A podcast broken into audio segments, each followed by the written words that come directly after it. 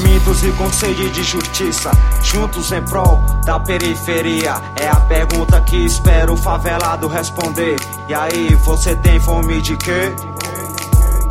Famintos e com sede de justiça, juntos em prol da periferia. É a pergunta que espero o favelado responder. E aí, você tem fome de quê?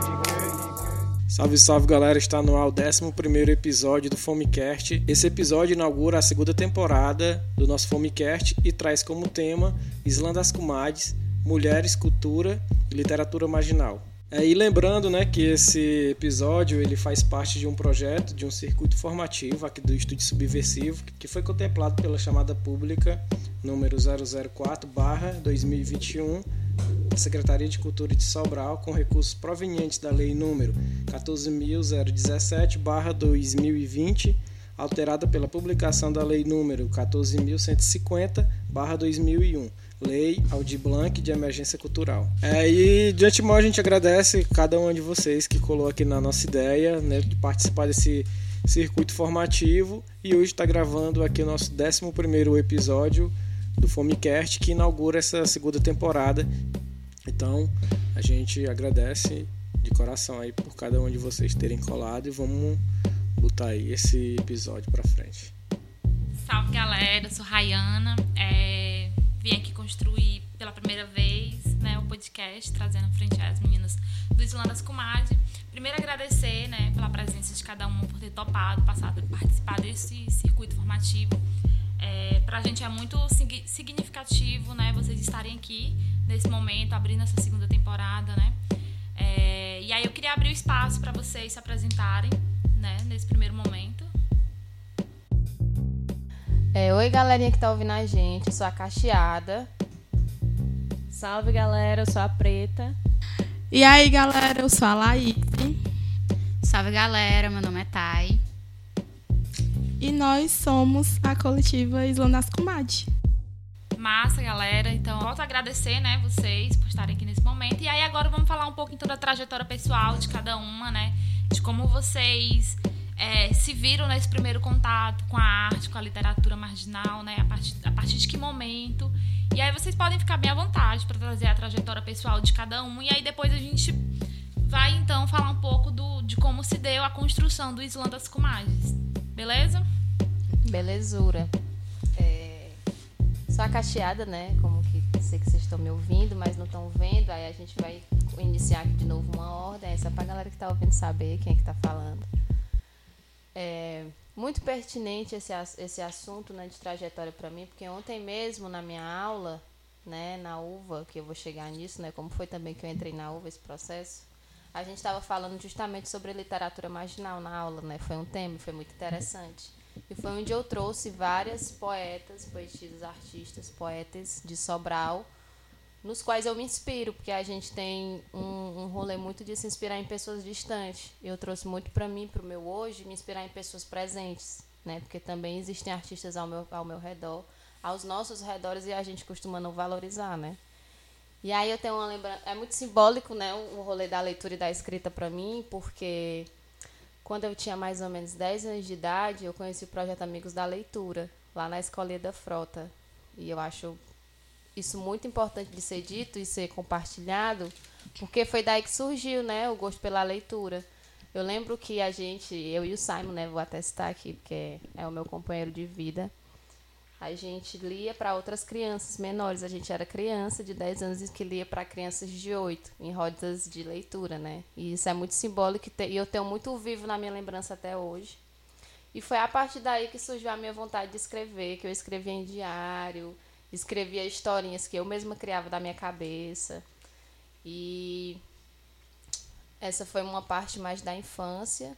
Quando eu chego na minha adolescência, eu participei de alguns movimentos sociais, alguns projetos sociais, inclusive esse que estou aqui hoje. Estou muito feliz de estar retornando hoje no movimento social Fome. Eu lembro que eu cheguei aqui com 13, 14 anos e foi com a Rayana e com a Fran que eu comecei a compreender o que, que era feminismo, né? O que que em que, em que que esse feminismo impactava, o que que eu tinha a ver com esse feminismo negro, né? Que até então eu não conhecia o que que era isso. E aí foi a partir daí que eu comecei a me compreender e me entender enquanto mulher preta. porque a gente também tem um, um, um rolê muito grande, doloroso, de autoestima, de baixa autoestima, né? E aí foi a partir daí que eu comecei a escrever sobre minhas dores, escrever sobre como que eu me sentia enquanto mulher, enquanto mulher preta, sobre os meus rolês e dificuldades na questão da autoestima, na questão de ser ouvida, na questão de ser amada, que eu não sabia também o que era o amor, né? E aí também é, acho que é um assunto que a gente pode estar tá trazendo, né? Porque a gente não conhece o amor, a gente que é mulher preta, na adolescência a gente não sabe o que é amor. A gente sabe o que é desejo. Porque os meninos, eles desejam a gente, eles não sentem amor. E aí, enfim. E hoje eu estou muito feliz de estar retornando aqui com uma bagagem, que eu sei que eu tenho uma bagagem muito importante, significativa e simbólica.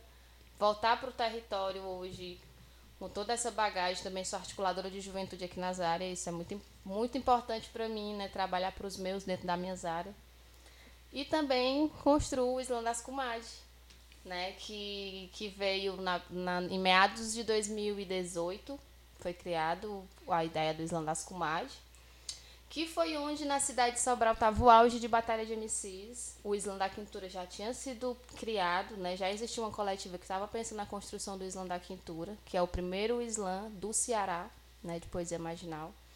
E aí eu comecei a me sentir um pouco incomodada por nesses espaços artísticos, né, de, de protagonização da periferia, eu não vejo muito meninas, né, como protagonistas. E foi o, o, momento que tinha muita batalha de MC. Cada esquina de Sobral tinha uma batalha de MC. E nesses espaços sempre tinham meninas, mas as meninas nunca estavam é, sendo MC, nunca estavam sendo protagonistas do momento. Elas sempre estavam na plateia aplaudindo, geralmente seus boys, né, seus companheiros que estavam uhum. lá mandando as rimas e tudo mais um espaço denominado por maioria às vezes de meninos que não tinha meninos protagonistas, né, sendo artistas naquele momento, foi uma coisa que eu comecei a observar. E aí já com a existência do Islandar Quintura, né, eu cheguei na minha amiga Fran. E eu disse assim, Fran, compartilhei com ela destes meus sentimentos, assim, mulher, o que, que tu acha da gente criar um, um, alguma coisa só de mulher? Até então não tinha sido pensado Islã, né? Ela, como assim? Mulher, uma batalha.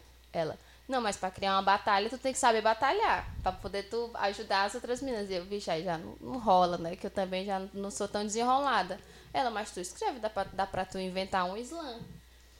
E eu, mulher, dá pra gente inventar um slam? Como é que a gente faz? Porque até então não tinha a mínima ideia de produção cultural, de, de, de articular pessoas para poder construir um movimento. Tinha, eu acho que eu tinha 16 anos, 17, mas eu tinha muita vontade de criar alguma coisa para que fosse um espaço de mulheres protagonistas. E aí foi da onde surgiu né, a ideia de criar o Islã das Minas, que até então era Islã das Minas, não tinha o nome Kumad. E aí a gente foi se aprofundando nessa ideia e resolvemos criar um nome que fosse mais regional, que fosse mais a nossa cara. Né? E aí a gente lembrou do nome Kumad, que é um nome que é muito utilizado né, nas periferias né, para tratar a figura feminina né? principalmente nas, peri nas periferias mais vulnerabilizadas. A, a gente tem um, uma linguagem de, de se referir às meninas como kumad. E aí a gente, não, vai ser o Islã das kumad. Isso numa estratégia também de as kumades se sentirem pertencentes e se sentirem atraídas para esse movimento. E aí eu vou deixar agora, né, que a minha amiga Laís com, complete, contemple mais um pouquinho desse rolê que logo em seguida ela chega, né, para construir também esse corre, que é muito importante para nós, para mim também. E é isso, né, Laís, é com você. Eita, responsabilidade grande. É... Então, a minha trajetória dentro do. Até chegar ao Islã, na verdade, né? Porque foi muita coisa que aconteceu desde a minha infância. É, eu venho de uma cidade interior chamada Ipu.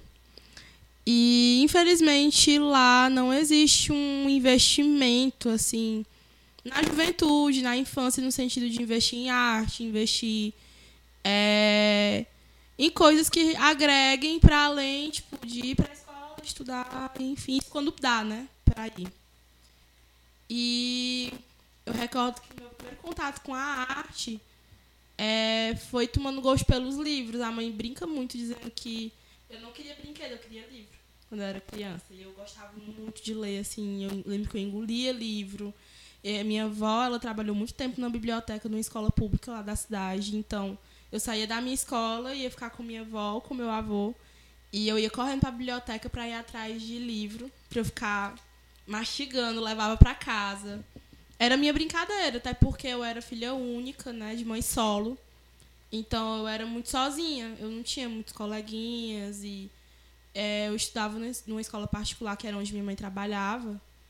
E por mais que tentasse haver aquela proximidade com os colegas, tinha muito lance de ah, filha da professora.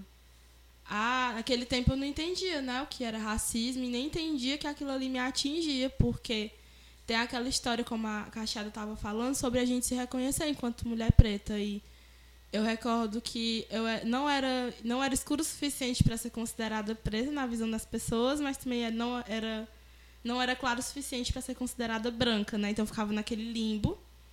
E esse limbo me colocava em situações muito constrangedoras de que hoje eu entendo que era racismo, né? No sentido de exclusão mesmo, bullying, sofri muito bullying na minha infância, então por isso eu era muito sozinha. E aí eu ficava brincando com os livros, gostava muito de pintar, de desenhar, adorava desenhar, tinha muito esse estímulo da minha mãe, né, como professora ela me estimulava muito a se usufruir desses tipos de mecanismos mesmo até para escapar dessa realidade tão dura, né? E aí e fora que minha mãe passava o dia trabalhando, então eu passava o dia com os meus avós e era aquela correria, então era onde eu criava um mundinho assim que eu conseguia me divertir.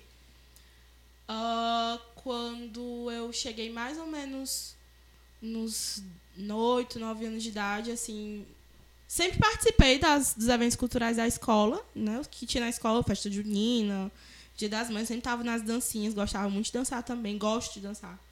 E aí eu comecei a, a me meter no mundo junino, né? A partir dos meus 10 anos eu entrei na minha primeira é, meu primeiro grupo junino, que era a molecada sapeca, que era um, um, uma quadrilha da escola que eu estudava na época.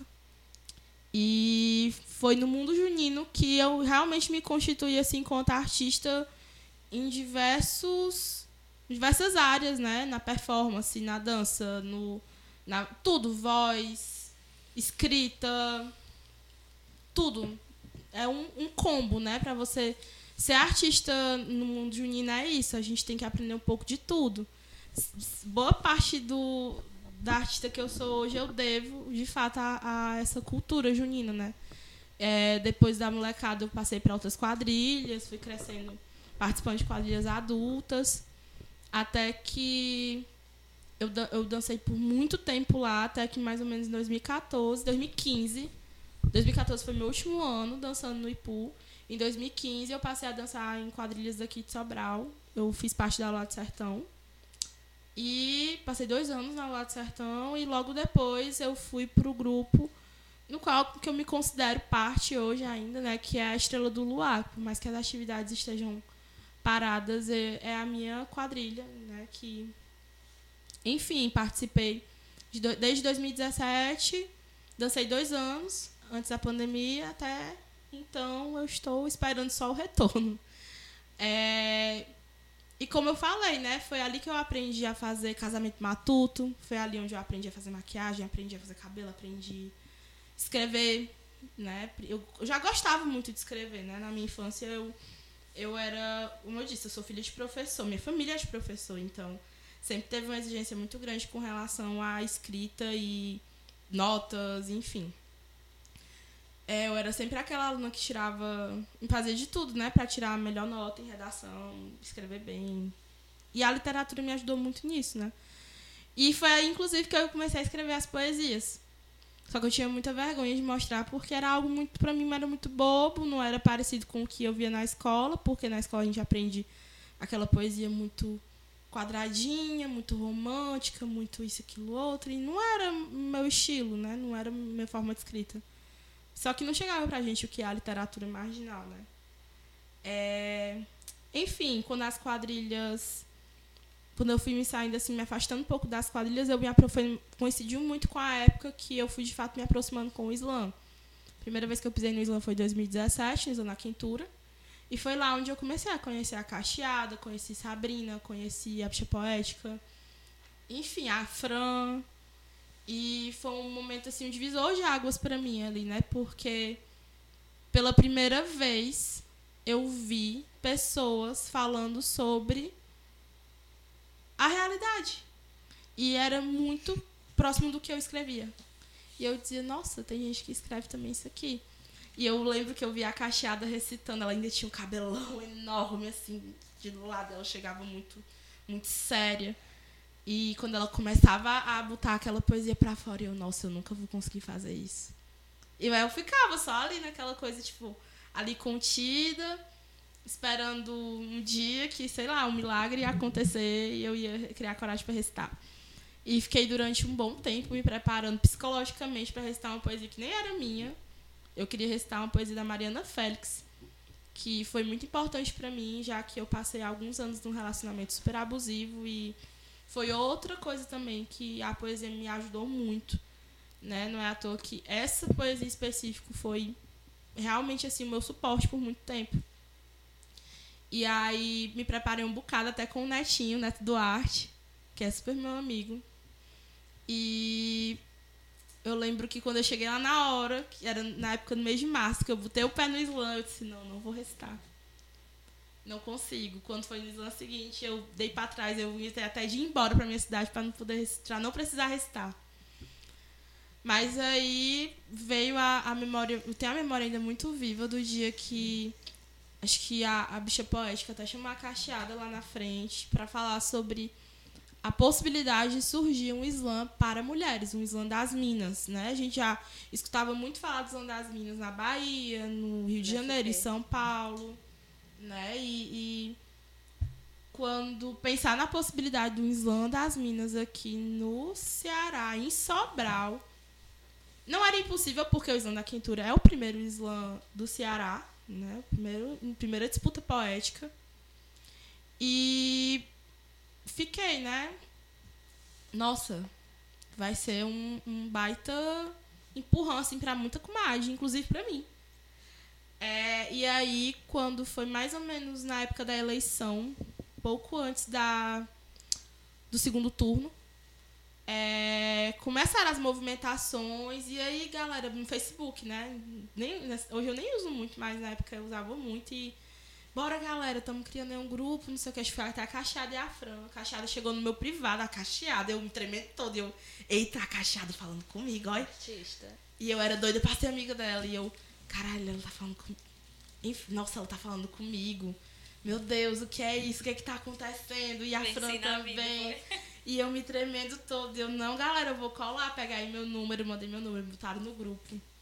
E aí marcaram a reunião. Eu lembro que nesse dia eu fui no Instiga pensando, nossa, eu vou chegar lá, vai ter uns 10 comadres lá, assim, esperando pra fazer o rolê. Cheguei lá, tava só cacheada e a Fran sentado num, num murinho, assim, da, do Largo das Dores, que é inclusive onde acontece o comadres. E eu pensei, eita, bora esperar. E nós esperamos. E não veio mais ninguém. Aí a gente, ó, oh, galera, é o seguinte, tá nós três aqui, bora. Aí eu, bora. Fomos, sentamos, começamos a debater o que, que ia ser o Isonasco Mágico, como que ia se construir primeiro, né? É, tanto que nossa primeira edição aconteceu aqui, no, no TN, na praça. E foi muito foda, assim. Pensar na mobilização na época tava a gente tinha muitos receios, né? A gente tinha muitos desejos, mas ao mesmo tempo muitos receios com relação à nossa segurança das meninas. Como que ia ser locomoção, como que ia ser acessibilidade, como que ia ser tanta coisa. Mas e um dia antes aconteceram algumas coisas que a gente ficou e agora? A gente continua? Não, galera, a gente já tá aqui, bora. E era só eu, a Cacheada e a Fran. E eu lembro que a gente colou junto com a galera do Fome, tava tendo eu tava tendo o que mesmo naquele dia? Pausa agora, pra me lembrar. E no mesmo dia do, da nossa primeira edição do Zanasco Mage, eu acho que tava tendo venda de alguma. Bazar, se eu não me engano. Foi tá isso? falando da primeira edição que foi aqui no Isso, é isso que eu tô tentando lembrar.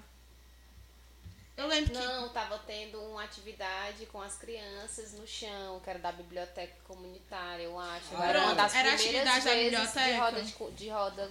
Mas Tinha umas crianças. também. Eu lembro que Eu lembro até... só das crianças com Eu lembro do bazar, tem até nos arquivos, tu postando de tarde aqui a galera fazendo bazar. Ah, a gente fez um bazar também, verdade. Lembrei do bazar. A Vitória tava lá. Foi, mulher, tem até as histórias com a amigas dela. Vitória. Pronto, agora voltando aqui. O bazar era meu. Bazar era- foi pronto. Eu inventei um bazar. Mas eu lembro que também tava a galera. Baixado inventando. Mas eu inventei o bazar justamente pra ver se tinha instigava. movimentação, tipo, ali perto do horário de começar, pra ver se tinha movimentação pra, pra galera chegar. Estratégia, É, estratégia. Estratégias. Eu E só não lembrava que era meu, né?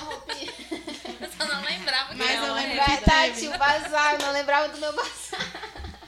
Mas eu lembro que teve Ô, essa- esse rolê. Acho que era da biblioteca mesmo. E aí tava assim, na, numa ponta da praça, tava a galera fazendo essa movimentação, e do, mas assim, pro outro lado tava a gente. A gente botou os tecidos no chão. Eu lembro que a gente veio pra cá. Eu lembrei, inclusive, do estúdio, porque eu lembrei da gente subir nas escadas pra fazer a bandeira, a primeira bandeira do Isonasco Mag. A gente fez à mão, não tinha nem um pincel. A gente só tinha duas tintas. Era a tinta preta e a tinta roxa. E a gente fazendo tudo com o dedo e com escova de dente. Olha, a, E a gente arrumou o pano de última hora também. Foi. E foi feito aqui, né? Foi. Olha que massa. Foi feito Foi aqui? feito aqui no estúdio. E eu lembro que foi eu, tava a Nanda, que era uma comadre que na época tava é, se aproximando do Islã, que é de outra cidade. Enfim, foi muito viagem, assim, é, consegui construir o Islã. A gente tinha uma- muitas ideias para ele, inclusive de ser itinerante. Mas, devido a todas as circunstâncias, até mesmo pela locomoção de todas as comadres que queriam chegar, foi muito massa. Veio muita comadre de muita localidade chegar aqui. A gente ficou assim, nossa, é uma galera. E a gente sentou na roda. Eu lembro que a minha participação ia ser só na primeira edição para fazer uma roda de conversa sobre feminismo. E era sobre feminismo negro, se eu não me engano. Era só feminismo no geral. Para introduzir, né? Mas é, eu me tremia tanto que eu mal consegui falar. Eu tive tudo que eu tinha pensado, tudo que eu tinha estudado, para mim ali foi por água abaixo, mas ao mesmo tempo foi muito acolhedor porque a gente não falou, não veio nunca no intuito de trazer conceitos de livros, de ai, a, a pesquisadora tal fala isso e isso. Não. A gente sentou e disse assim: o que é, o que é que pra vocês é feminismo? E as comadres começaram a falar. E eu lembro que a Cacheada puxou, né? Começou a falar o que pra ela que era feminismo. Tipo, ó, não entendo isso aqui não, mas pra mim feminismo é tal coisa. E aí veio outro comadre, ah, pra mim feminismo é eu poder sair na rua sem. Ui. É, feminismo pra mim é eu poder sair na rua sem ninguém mexer comigo, me respeitar, mesmo sendo mulher. E cada uma foi dando uma ideia, uma noção, né, do que era. E aí a gente foi, eu trouxe só alguns dados estatísticos, enfim, mas para gerar mesmo essa reflexão, esse movimento mesmo de debate. Teve palco aberto, né? A gente não conseguiu fazer uma disputa, mas teve palco aberto. E eu lembro que quando acabou, a gente olhou uma assim uma para outra, eita, deu certo. E agora, o que, que a gente faz? E a gente ficou debatendo sobre como seria esse rolê, mas é, a gente acabou decidindo ficar lá no Largo das Dores, né? Até porque é um lugar estratégico, a gente discutiu muito sobre esse lugar estratégico, como o Islã Quintura acontece na Praça da FB, da gente escolher um lugar estratégico pra gente. E a gente se ligava que lá na margem, uma galera ia fim de semana, ou até mesmo a partir da quinta-feira, chegava lá, tomar seus vinhos e tal. Na época da violada. Na época da vinholada e tal. E aí, só fazendo um, um recorte, Laís, desculpa, desculpa te interromper, é que a nossa estratégia de, de escolher um lugar mais central foi justamente por conta dos conflitos territoriais, Sim. né? Que a gente não conseguiu fazer com que o Islã das Comadres fosse itinerante, né? Que a gente queria fazer uma vez por mês em tal bairro, assim, de forma bem aleatória, para conseguir chegar em mais meninas, né? Em mais comadres. E aí no dia eu lembro que vieram os meninos da uva, né? Também vieram colar com a gente. O Labome. A galera do Labome nunca decepcionou, bicha. Sempre teve junto, sempre teve filmando. As fotos, os registros que a gente não tem, a galera do Labome tem. Tanto do Islã da Quintura como do Das Comadres.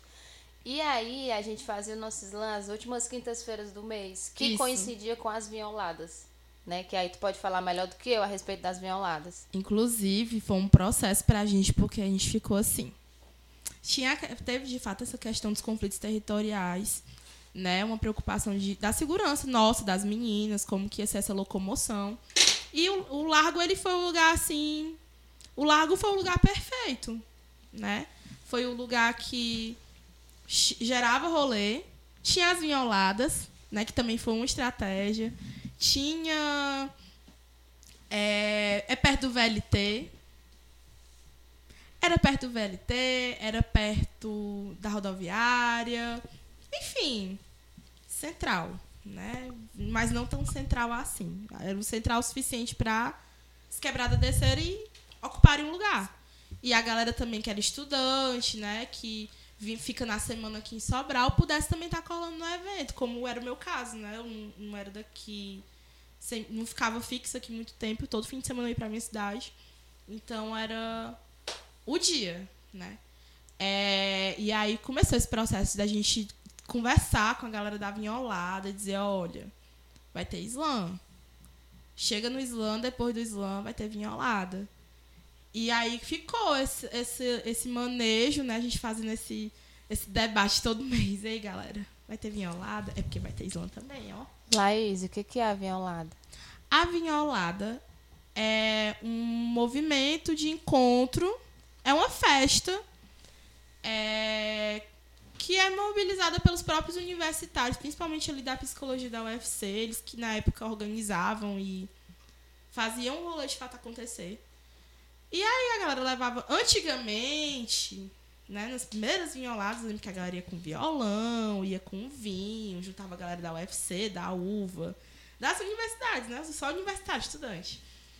E aí, com o tempo, foi que foi popularizando e trazendo caixa de som, a galera foi trazendo caixa de som grande, né? Os comerciantes começaram a acompanhar o fluxo, os comerciantes chegavam com as, as coisas, bebida, comida, e aí se tornou de fato um baita evento, assim, dia de vinho ao lado era você ver a margem lotada de uma ponta à outra, assim, e a galera fazendo seu rolê.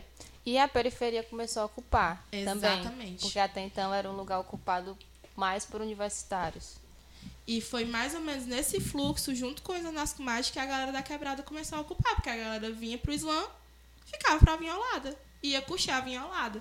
Tudo. E, e, tipo, mas também foi um, um embate muito grande, porque é, chegou um ponto, né, um momento que a gente tinha que ter esse acordo com eles, né, de horários, até com os comerci próprios comerciantes, né, por conta que eles ligavam o som e a gente dizia, ei, cara, é porque vai ter slam aqui, mas ele, ah, pois eu vou ligar o som 10 horas. E eu, não, pode deixar, 10 horas a gente vai terminando aqui. Que saco. Era um Botava uma porre. pressão que só em nós. Mas a gente conseguia fazer o rolê e, e começaram a respeitar a gente, né? Assim, tipo, elas com mais estão ali recitando, deixa eu lá quieto. E aí.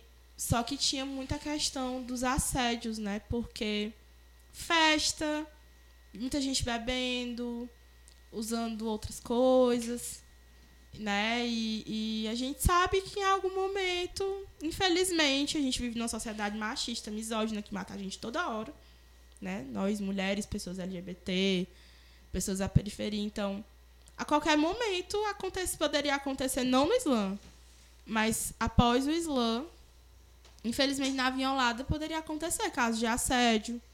Ou até. E aconteceu, né? E Teve alguns aconteceu. casos. Inclusive, teve toda uma movimentação, a gente.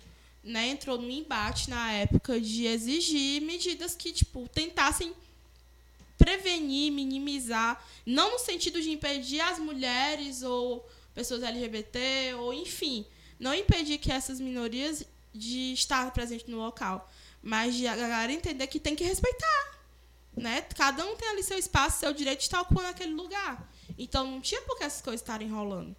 E aí teve toda uma movimentação, roda de conversa, a gente também fazia roda de conversa, a gente fez sobre feminismo negro, a gente falava sobre assédio. Toda edição do Islã tinha uma pauta, não era um Islã solto, né? Não era só o Islã nas comadres. Todo mês tinha um tema. Mês da consciência negra, mês das mulheres negras, afro-latinas, enfim, tudo que podia ter a gente estava botando ali, justamente para dar uma visibilidade. A gente parou as rodas de conversa Porém, no começo do slam, antes das meninas disputarem, a gente trazia um texto que a gente preparava para divulgação e a gente lia esse texto justamente no intuito de expandir o tema, né? E aí também começou a rolar um respeito, inclusive, com a gente quando a gente entrava para recitar, porque é muito difícil, né? 40, 50, 100 pessoas se calarem para ouvir alguém falando ali um, um assunto importante. E, e, tipo, lógico que rolava uma conversinha ou outra, uns, né? Que a gente ouvia uns burburinhos. Mas a própria plateia que tava lá pra ouvir chegava e dizia: Ei, tô restando. E não tinha microfone, né? Detalhe, não, não tinha, era gogó. Era tudo no gogó, que a gente não tem equipamento. A gente tava ali na tora. Já teve slam que a gente não tinha nem iluminação, porque a prefeitura apagou tudo. Foi, a gente fez no Breu. A gente só não fez no 100% Breu porque o Labome. A gente só não fez no Breu porque o Labome chegou com o equipamento. E a Joana acendeu, botou um, um, um equipamento de luz, assim, virado pra gente. E, de, e, detalhe, mesmo a gente mandando ofício, né? Porque quando eu entrei pro Islã, né? Eu comecei a participar um pouco mais dessa forma de organização mesmo, de ver qual, qual os espaços que podiam estar tá chegando junto para contribuir, entendeu? Esse, esse pré, essa pré-produção. Então, quando eu entrei, eu comecei a mandar ofício, mesmo a gente mandando ofício dizendo que a gente queria a iluminação pública daquele local, no dia, da, no dia do evento estava sem iluminação. Então, a gente tinha que se virar, né? Com o que a gente tinha. A gente não ia cancelar o exame por falta de iluminação, então a gente ia lá na tora. Nem que fosse a luz do celular, lá a gente botando o celular assim, mas ia ter Islã. Até porque é uma forma da gente estar tá resistindo, a gente está ali nadando contra a maré do sistema, né? A gente ia dar para trás por causa de uma luz? A gente não deu para trás nem por causa de conflito. A gente ia dar para trás por causa do, do sistema querendo que a gente não estivesse ocupando espaço? Óbvio que não, né? Então a gente foi criando estratégias para conseguir sobreviver e subverter isso. Não é à toa que é, quando chegou a nossa edição final de 2019, Islândia, a final a seletiva para descobrir quem ia para o é, Islã Ceará, que inclusive foi a Preta. Foi tu, né? Uhum. Foi a Preta que, que foi a vencedora da edição. a gente selecionou as meninas que ganharam durante o ano. E foi muito lindo porque a gente conseguiu através não de grana, né? Porque a gente não tem financiamento. A gente foi descobrir edital na quarentena, né? E a gente conseguiu através da galera que botava fé no nosso corre. Foi tipo assim, Ei, galera, vocês têm aí um som que arranje pra gente? É porque a gente vai ter apresentação, tarará, tarará. Ei, vocês têm aí, vocês querem colar com a gente? Vocês podem se apresentar, vocês podem isso? E aí a galera foi contribuindo ali. Foi chegando junto, veio a Patrícia, veio veio Jéssica Cisne, enfim.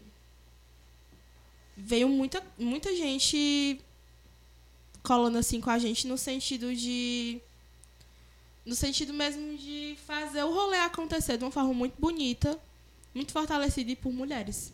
Tiveram homens ali contribuindo com o rolê, mas foram mulheres. Enfim, acho que é mais ou menos essa tanto a minha trajetória antes e no decorrer do Islã.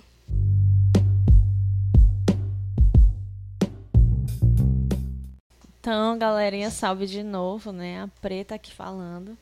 Porque, como a Cacheada falou, a gente, vocês não estão vendo a gente, então acho melhor a gente apresentar para saber quem é que está falando. É, bom, começou meu processo de escrita dentro da escola, né, com o processo já com essas essas movimentações que tinham na escola.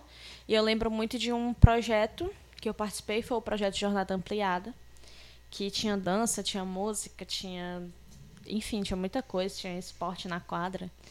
E aí eu comecei lá, assim, de verdade, a escrever poesia e eles organizaram um campeonato de escrita. junto com os professores de português. E aí minha professora de português me instigou para ir lá porque ela sabia que eu escrevia poesia, mas também não era essa poesia de livro assim. Eram umas poesias que eu criava e não sabia o que era, até então também não conhecia o que era poesia marginal. E aí recitei lá, né, e ganhei essa esse, essa disputa que teve lá.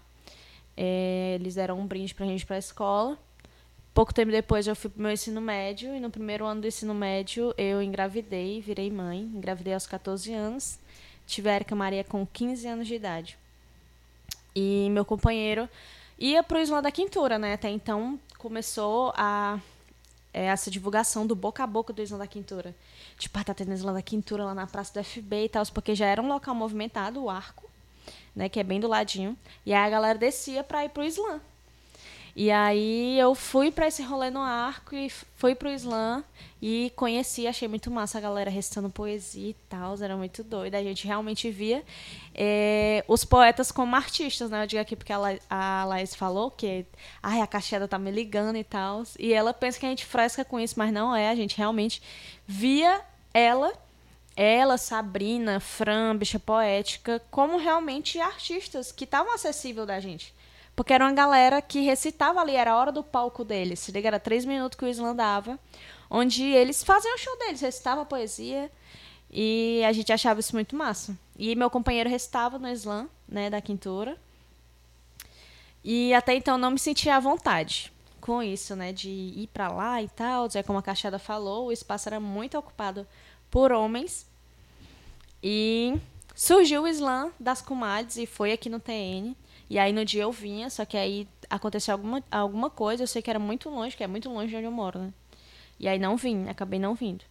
E teve lá no Largo das Dores. Foi a primeira edição que eu fui do Slam das Comadres, que foi em fevereiro de 2019. E aí era uma disputa poética. E eu tinha uma página, né, de, de poesia erótica no Instagram. E Laís é amiga do Eric, que é o meu companheiro, e ela sabia que eu escrevia. Assim, essa menina escreve. E já falou pra Cacheada, e elas duas chegaram me abordando. É, quase me obrigando, viu, galera? Foi quase obrigado. Que mas mentira, pra garota. mim, pra mim poder ir restar poesia. E a gente tava até conversando sobre isso, né? Antes da gente entrar aqui no podcast, que eu tava botando um monte de desculpa. Não, eu só tenho poesia no Drive. E elas, não, mas nós vamos ver. Aí, aí, não, não tem internet. E ela, pois nós vamos ali no restaurante, nós vamos pegar a internet pra tu pegar essa poesia. E aconteceu, e eu restei essa poesia, né, na primeira Bonequeira. disputa. na primeira disputa. E ganhei a primeira disputa restando no celular. Foi Ai. literalmente na tora. E é porque não queria ir. Ela tava se escondendo, ela tava se escondendo, ela. Restando no celular e Bonequeira. ganhei essa edição. E aí, eu acho que a partir do momento que eu pisei lá no palco do Slam, que eu recitei a poesia toda tímida lá, nem olhava pra galera, tava só olhando assim pra tela do celular. Meu intuito era terminar de ler. Eu acho que esse era o intuito, eu quero terminar de ler. E aí, quando eu subi, terminei, aí a- os jurados deram a nota e anunciaram que eu tinha ganhado. Eu tava voltando, cara, do banheiro desse mesmo restaurante que eu fui pegar o Wi-Fi. Inclusive, eu lembro dessa cena porque eu que fui te anunciar, mulher, eu olhando pra todo lado, cadê a preta? E a caixada tem que dar o resultado. E eu, peraí, cadê a preta? E eu no banheiro. Porque ela ganhou! E cadê a, todo mundo olhando? E eu tem até na filmagem eu dizendo, preta, preta, cadê você? Gritando assim, cadê ela? Aí lá vem a preta correndo, descendo. E eu descendo as escadas. E ela, eu tava mijando, mulher. E eu, até então, toda desacreditada, né? Porque foi pra minha ali só pra recitar mesmo. Não vou recitar aqui, né, as bichinhas. Só pra, eh, vou recitar aqui só pra testar, só pra testar aqui. Só pra testar, mas eu vi que nasceu. Eu, acho, eu digo muito isso, né? Disse até pras meninas também, antes da gente começar, que a gente tava conversando sobre várias coisas. Mas que nasceu ali a preta. Se liga, eu não me via como, como artista, assim. Eu só escrevia poesia pra colocar na internet. E ali nasceu a preta de verdade. Foi quando eu comecei a pegar gosto, dizer, não, realmente. Entender também o que era a poesia marginal.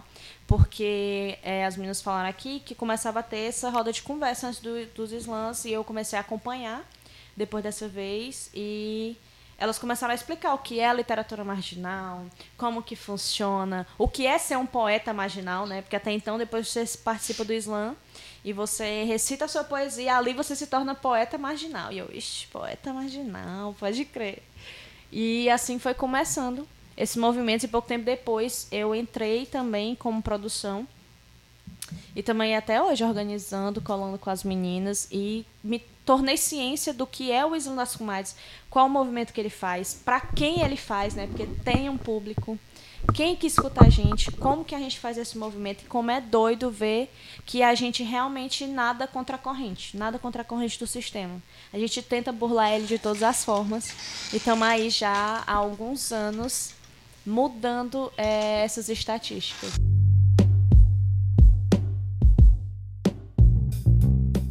E aí, galera, agora quem tá falando é a Thay. Falando aqui, né, porque a gente tá se acostumando ainda com esse formato de podcast, né? Bom, falar um pouquinho da minha trajetória. Eu acho que a jornada ampliada também foi algo que marcou muito a minha trajetória quando eu era criança, né? Eu sempre fui uma menina muito participativa na escola. Então eu estava em tudo, socada em tudo. Segundo tempo, eu jogava bola, jogava carimbo, fazia teatro, fazia dança, fazia música. Eu estava muito enfiado na escola porque a escola, para mim, era um dos meios para mim não ficar só na rua, entendeu? Porque, tipo, na, na, no meu bairro não tinha ainda muitos projetos. Então, a Jornada Ampliada foi onde eu consegui consumir um pouco sobre a arte. E aí, lá na, é, no meu bairro, ele tem a SAFs, que é a Sociedade de Apoio à Família Sobralense.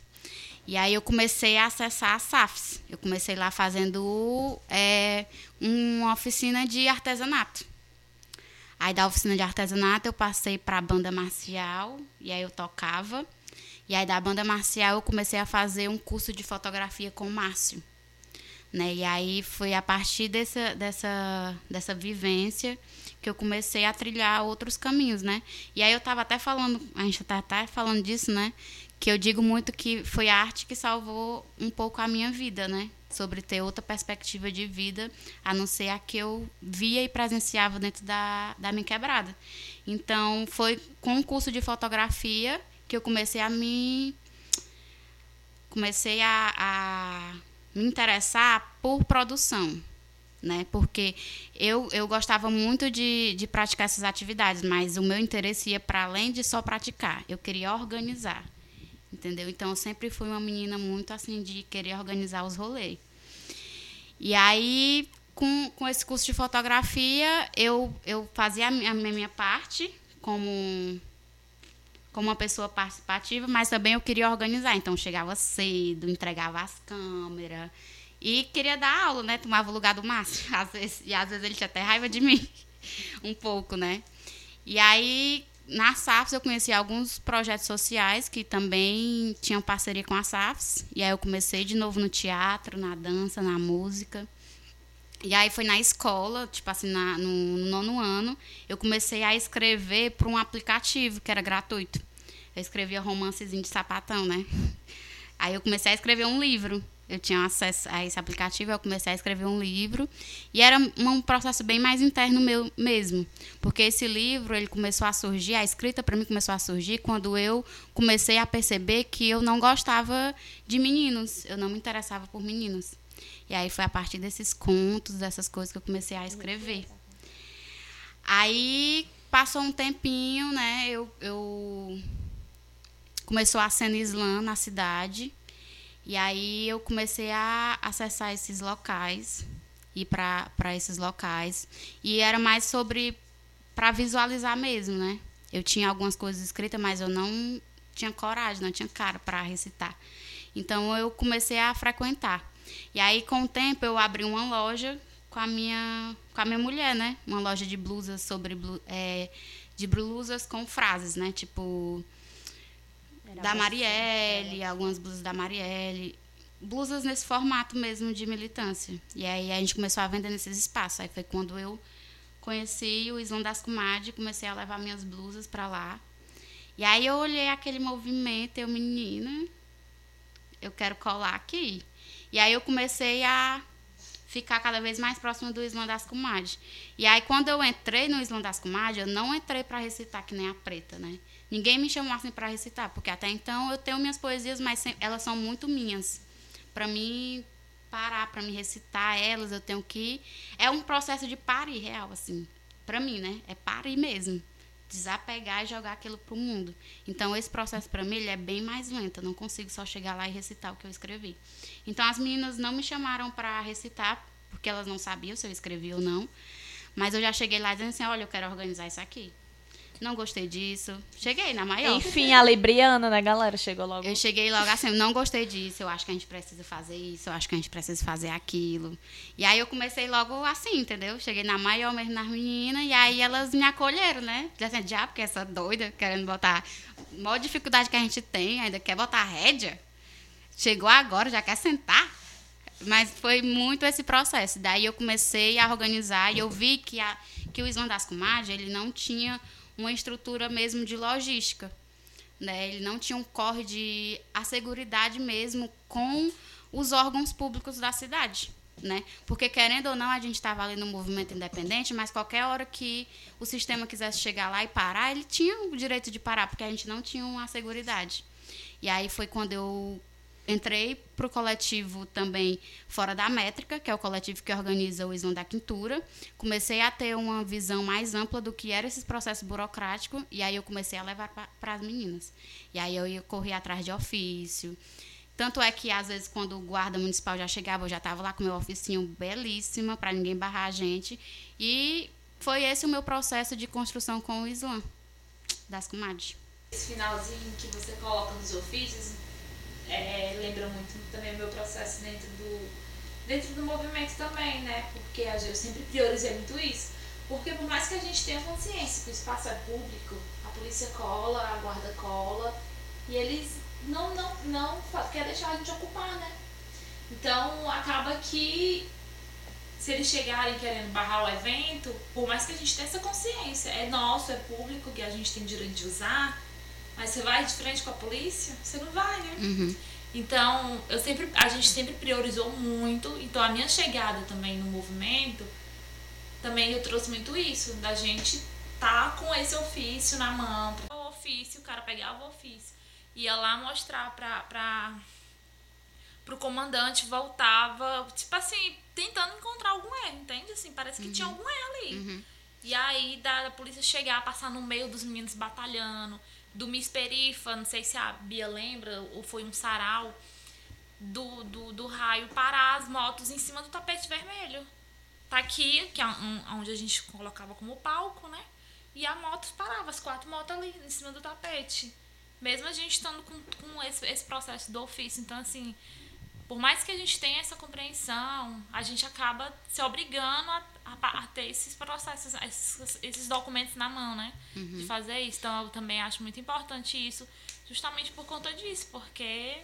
E, tipo, as meninas estavam falando, né, que no começo a gente queria. A ideia do slam era fazer um slam itinerante, da gente rodar. Né? Só que como a gente acabou tendo esses conflitos de território, a gente optou para ir para a margem. Mas por mais que a margem seja algo central, podemos dizer, mas que corpos são esses que ocupam a margem, né? Que corpos são, somos a gente? Então, por mais que a gente ocupe esse espaço, a gente somos, somos negros, somos LGBT, somos mulheres periféricas. E eu acho muito é, é, bom a gente pensar nisso, porque mesmo que a gente esteja lá no, espaço central, a polícia vai chegar na gente, porque a gente tem um estereótipo que eles, que eles procuram. A gente é alvo para eles a todo tempo. Então, e a gente é alvo duplo, né? Porque a gente somos mulheres, periféricas, negras, a gente tem o nosso comportamento que dentro da periferia, eu acho totalmente normal e acho meu comportamento normal. Mas para eles, tudo que a gente faz, todos os nossos movimentos são suspeitos.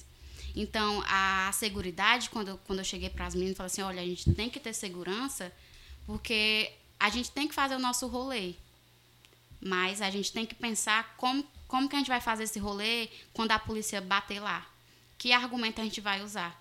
Então, é, tendo um papel, por mais que seja só um papel ali escrito, mas é uma seguridade. Então eu pensava muito nisso. Quando eu cheguei lá dizendo assim, ah, eu não gostei disso, não gostei daquilo, não na perspectiva de criticar o movimento em si, mas de numa perspectiva de cuidado. Entendeu?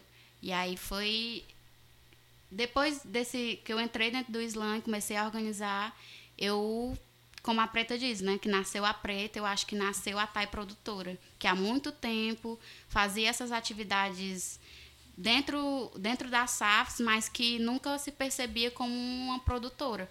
E aí foi foi dentro do slam que eu me vi como produtora cultural. A gente vai se encontrando dentro desses espaços, né? Uhum. Que massa.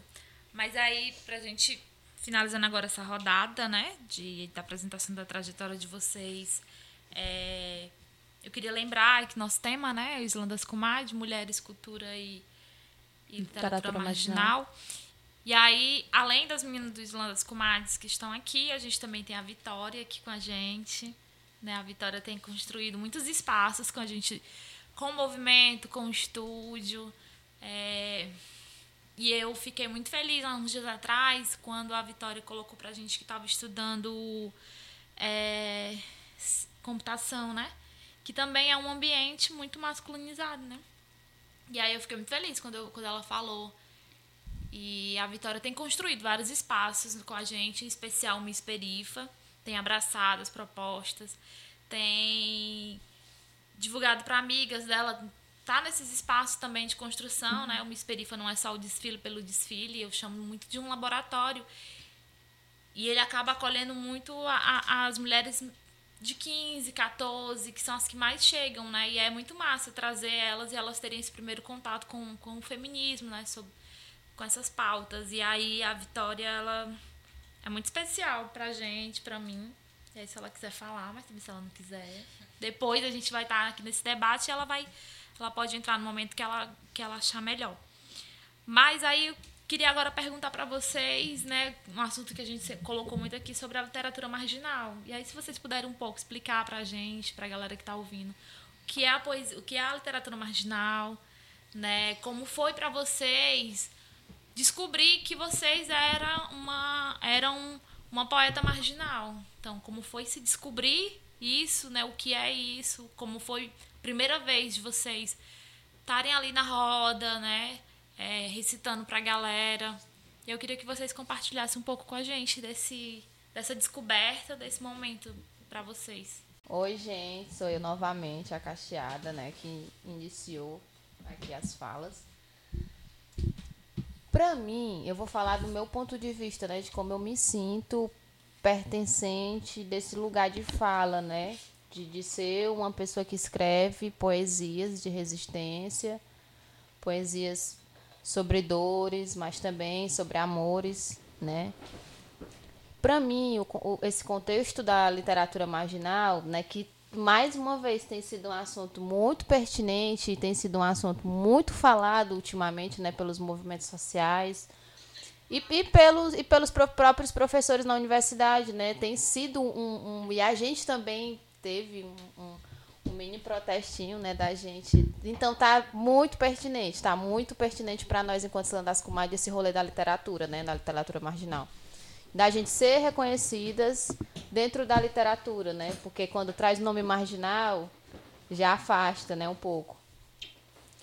E aí, esse processo da literatura marginal veio para mim com o Islã, né? Eu também não sabia é, que tinha um nome, né? Uma, uma nomenclatura para o que eu escrevia. Para mim era poesia de resistência, né? Poesia de protesto, poesia de luta, mas eu não nunca tinha ouvido antes esse rolê do marginal, do literatura marginal e tudo mais. Eu tenho ouvido muito mais isso agora com os editais, né, que a gente está construindo muito, escrevendo projetos, estudando sobre, aí a gente acaba compreendendo um pouco mais sobre isso e aonde que a gente entra nisso, né? Que uma coisa é você entender sobre um assunto, outra coisa é você se perguntar assim, e o que que eu tenho a ver com isso aqui, né?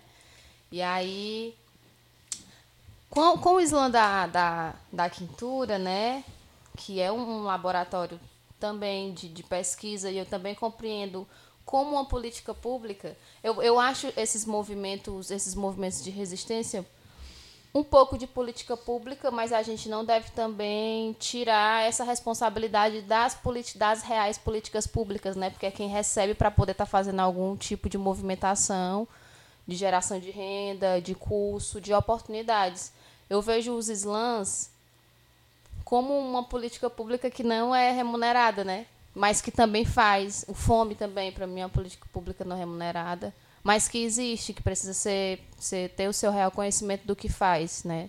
Das ações que faz e de, de tudo que proporciona. E aí quando eu lembro que eu não sei assim quem foi, alguém no Islã começou a falar sobre os vídeos da Kimani, da Mariana Félix, do J J J alguma coisa, não vou lembrar agora, mas foram vídeos que eu assisti e que quando eu pesquisava no Google, que eu ia ler sobre, falava não sei o que, poesia marginal, literatura, não sei o que. Tinha, tinha lá falando alguma coisa relacionada à poesia marginal, né? E aí foi onde eu vi que aquilo que eu escrevia, aqueles movimentos, né? O das, tanto o Comadres como o Islã da Quintura, que eram movimentos que na época eu construía também, né? Além de ser poeta do, do rolê, eu também ajudava a construir o Islã da Quintura. É, só depois que surgiu o Islã das Comadres que eu fiquei mais no Islã das Comadres. Eu lembro, né, de, desse rolê todo. E também quando, quando eu comecei minha fala, eu falei que quando eu era criança eu era amiga da leitura. E o primeiro livro que eu li, que eu decorei, que eu li não, que eu decorei, que foi A Menina que Descobriu o Mistério das Palavras, o nome do livro. Eu decorei o livro inteiro. Ele tinha a capa rosa da cor dessa blusa aqui. É, eu decorei o livro inteiro para apresentar em algum lugar, não sei se era na escola.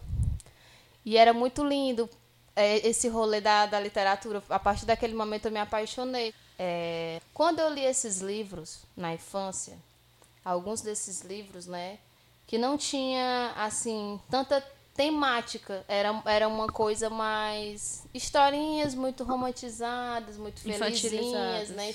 Era muito era tudo muito feliz, né? Nos livros e aí eu eu achava massa, né, porque eu era criança.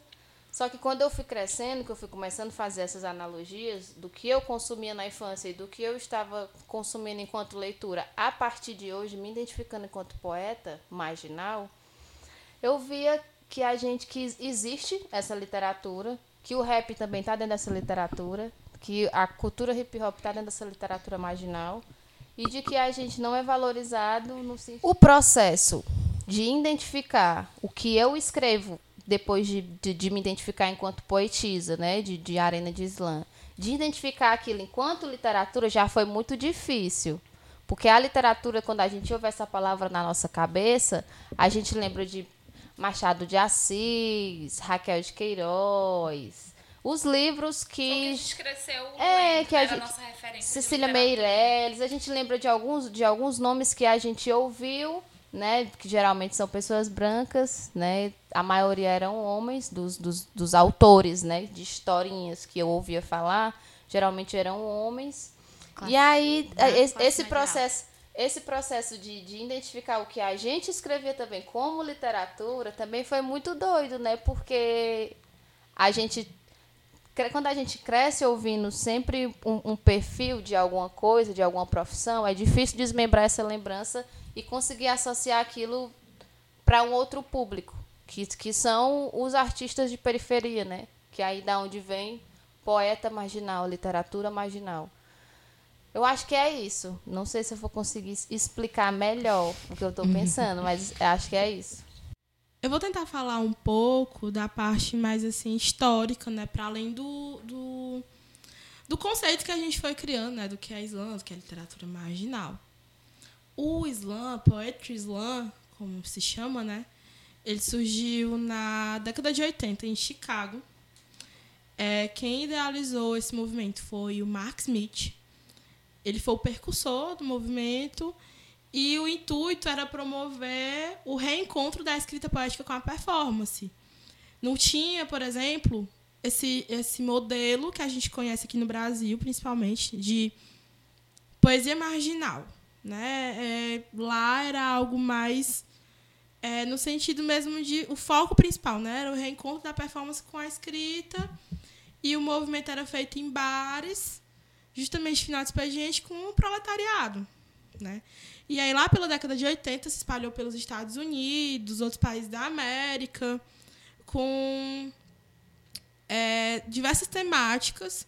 Inclusive, se a gente for acompanhar slams de fora, eles trazem temáticas como, por exemplo, saúde mental. Né? É, já vi slam, slam onde o poeta apresentou algo sobre HIV. A vivência dele enquanto uma pessoa é, que é portador do vírus HIV. Enfim, tem diversas temáticas que atravessam lá e eles sempre muito focados na performance. Até que chegou no Brasil em 2008, através da Roberta Dalva, na ZAP, que é a Zona Autônoma da Palavra. Né? E com isso foi que o Islã foi tomando essa configuração que a gente conhece hoje, que pelo menos lá em São Paulo, Rio de Janeiro, acontece em diversos bairros, metrô, estação de metrô, todo lugar brota Islã ao invés daquele movimento que começou lá no início, nos anos 80, que era dentro de bares, que ainda acontece, inclusive, nos outros países tem slam que acontece, tipo, em teatro, lugares assim, bem, bares assim, um negócio bem chique. Pra gente se popularizou no sentido de que foi o espaço onde a galera que saía das quebradas, dos interiores, enfim, começaram a construir isso na rua pra galera que tava circulando na rua. A galera que tava saindo do trabalho, ou então tava indo pro trabalho. A galera que chegava, ia dar rolê, em vez de dar rolê, ia pro Islã. Enfim, o pessoal começou a, a ocupar esse espaço, né? E tomou essa configuração também da presença muito forte da literatura marginal. É, e aí, chegando finalmente em 2017 aqui no Ceará, né? A gente chegou em 2017, chegou com o Zona Quentura, 2018 Andas com Mate. E assim, o slam é, ele é essa disputa de poesia falada. Ponto. Porém, aqui tomou essa configuração da, da literatura marginal, tem uma presença forte, pela necessidade. Eu acredito que seja muito por isso. Assim como o rap, o hip hop, houve essa necessidade de falar daquilo que está às margens. Eu lembro que a primeira vez que minha mãe ouviu eu dizendo assim, eu sou poetisa marginal, sou poeta marginal, que hoje eu quase não uso o termo poetisa. Ela, tu tá se envolvendo com crime? Né? A pessoa já pensa, ah, marginal é, é coisa errada, é viagem torta e tal. E sendo que não é, é falar daquilo que tá às margens. Eu falava sobre o quê? Sobre ansiedade, depressão, ser mulher, me perceber enquanto mulher preta, falar da, minha, da vida da minha mãe enquanto mãe solo, né? Enquanto mãe de duas meninas. Enfim, Coisas fala, que. Fala sobre uma minoria que ocupa um todo, né? É. Porque a, a gente é minoria para a estatística, mas a gente é um todo. A gente é muito. A gente é minoria no sentido de menos direitos. A uhum. gente não tem tantos direitos quanto a galera branca, cis, hétero e afins, né? Menos Aqui, acesso também. Menos, menos tudo é acesso. é menos pra gente, sendo que a gente é a maioria esmagadora desse país. Então, a gente precisa falar em algum lugar. Então, a arte acaba sendo a nossa forma de protesto. A literatura marginal é a nossa forma de protesto. Inclusive, a literatura marginal ela não surgiu agora. Ela vem lá do período da ditadura. Na época, existia outro termo para se referir à literatura marginal, mas também era conhecida como literatura marginal. E aí, os artistas, poetas da época, né, eles faziam muito, muito essa escrita né, para falar do que acontecia. Né? Tem até alguns nomes que eu não vou lembrar agora, mas que são nomes bem conhecidos, assim, que a galera não se liga, que, é, que ali surgiu a, a literatura marginal. Né? E que essa galera que abriu alas para a gente hoje estar tá colocando a nossa voz em jogo aqui. Para gente, a gente estar tá apresentando é, as nossas vivências. E nem sempre a gente fala de dor também, né? Porque a gente precisa muito sair desse é necessário sair desse lugar de só falar sobre a dor, porque acaba que as pessoas acaba que as pessoas fetichizam muito esse esse lugar que a gente só fala de dor, a gente só fala de sofrimento, a gente só fala do quanto dói ser mulher. Não, a gente também tem potencialidade, a gente tem muita coisa para oferecer, inclusive a nossa arte. Né? Tanto que a gente exige a valorização da nossa arte, o nosso reconhecimento enquanto artista, mulheres de interior, mulheres pretas, periféricas, LGBT, e ou, enfim. São mulheres, é, como a gente até trouxe no, no 8M, né, no 8 de março, no Dia da Mulher, a gente trouxe um manifesto no movimento que teve aqui em Sobral e a gente exigia esse lugar de respeito às inúmeras formas de ser mulher. Não é só mulher, são mulheres.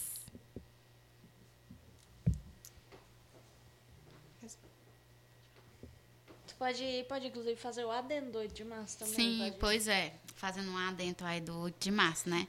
O, o, o nosso protesto foi justamente para a gente. Porque o Islã, para além de ser uma, uma forma de, de escuta, né? De afeto, de acolhimento, da gente estar tá colocando as nossas dores, também é um lugar para a gente é, usar, é, usar o grito como, como forma de de manifestar as nossas não não é, a palavra não é manifestar da gente reclamar algumas insatisfações né que que o movimento vem sofrendo dentro da própria cidade então a gente usou o 8 de março para falar sobre a importância da literatura marginal e o quanto é, a literatura marginal vem dando voz e vez para o município de Sobral, né? A gente é muito bom a gente falar aqui porque a gente é o primeiro slam feminino do estado do Ceará. Né? A gente é o primeiro slam feminino do estado do Ceará e eu repito isso porque para ver se as pessoas que nos, nos escutam, né, é, deem a importância que a gente é. Porque a gente não é só um movimentozinho que cresceu ali no interior de Sobral. A gente é o primeiro movimento do Estado. Então, criar uma escola de, de, de artes e pensar na literatura é, de uma forma que não nos valorize, né, é até uma audácia. Eu acho uma audácia, porque a gente vem o tempo todo é, fortalecendo a cena da cidade. Né? A gente tem poetas aqui que levam o nome não só é, na capital, mas tem poetas que são conhecidos nacionalmente, né? Eu posso muito bem dizer uma delas que é a PH, a bicha poética. A bicha poética é de Sobral, conhecida no, município, no município de Sobral e nacionalmente, né? Então, criar uma escola de literatura sem, sem bolsa para literatura é até uma audácia. Né? Então, a nossa indignação no dia 8 de março foi em relação a isso. Né? É, por que, que a gente é, pode dar o sangue para construir uma cena numa cidade e a cidade não retribuir o nosso valor, né? Como é que a literatura vai é, conquistar é, espaço sem uma, uma, uma bolsa, sem uma renda? A literatura não, não rende sem renda, não. Né? E sem renda, a gente, a gente vai passar a não existir. Né? Então, o 8 de março foi justamente para a gente falar a nossa indignação, que a gente está aqui há tanto tempo construindo essa cena na cidade e pensa numa escola de, de arte, na literatura, todos tendo bolsa e a literatura não. Então, que literatura é essa que estão pensando para essa escola? Que corpos são esses? Que, que pessoas são essas que ocupam? Realmente são a maioria? Porque a maioria do, da, da, do pessoal da literatura que eu conheço são da periferia, né? Então, a escola está pensando é, é, na literatura para quem? Para quem já tem acesso? Porque a maioria das pessoas que ocupam esse espaço somos nós. Né? Mulheres negras, LGBTs, mulheres da, é, da periferia, galera da periferia que precisa assim, de um, de um, um incentivo para poder carregar a arte, para poder ter sua arte. Né? A gente tem um exemplo muito bom daqui da, da Preta, a Preta é uma mulher preta, mãe, mãe, né? Foi mãe aos 15 anos de idade. Então, como é que a Preta vai é, é, construir os trabalhos delas artísticos sem um incentivo? Não tem a mínima condição. Entendeu? Então, 8 de março, a gente colocou um pouco a galera para pensar, para pensar um pouco sobre essa literatura que vem é, roubando mesmo a cena, literalmente de Sobral, porque a gente veio mesmo foi para roubar a cena, foi para mostrar que a gente tem talento, que a gente que a periferia fala, fala através da poesia, fala através do hip hop. Então a gente usou esse espaço de 8 de março para reivindicar um pouquinho dos nossos direitos, né? E também a gente passou em vários editais. Vários Sim. editais. Inclusive, em 2020, a gente nem sonhava em edital.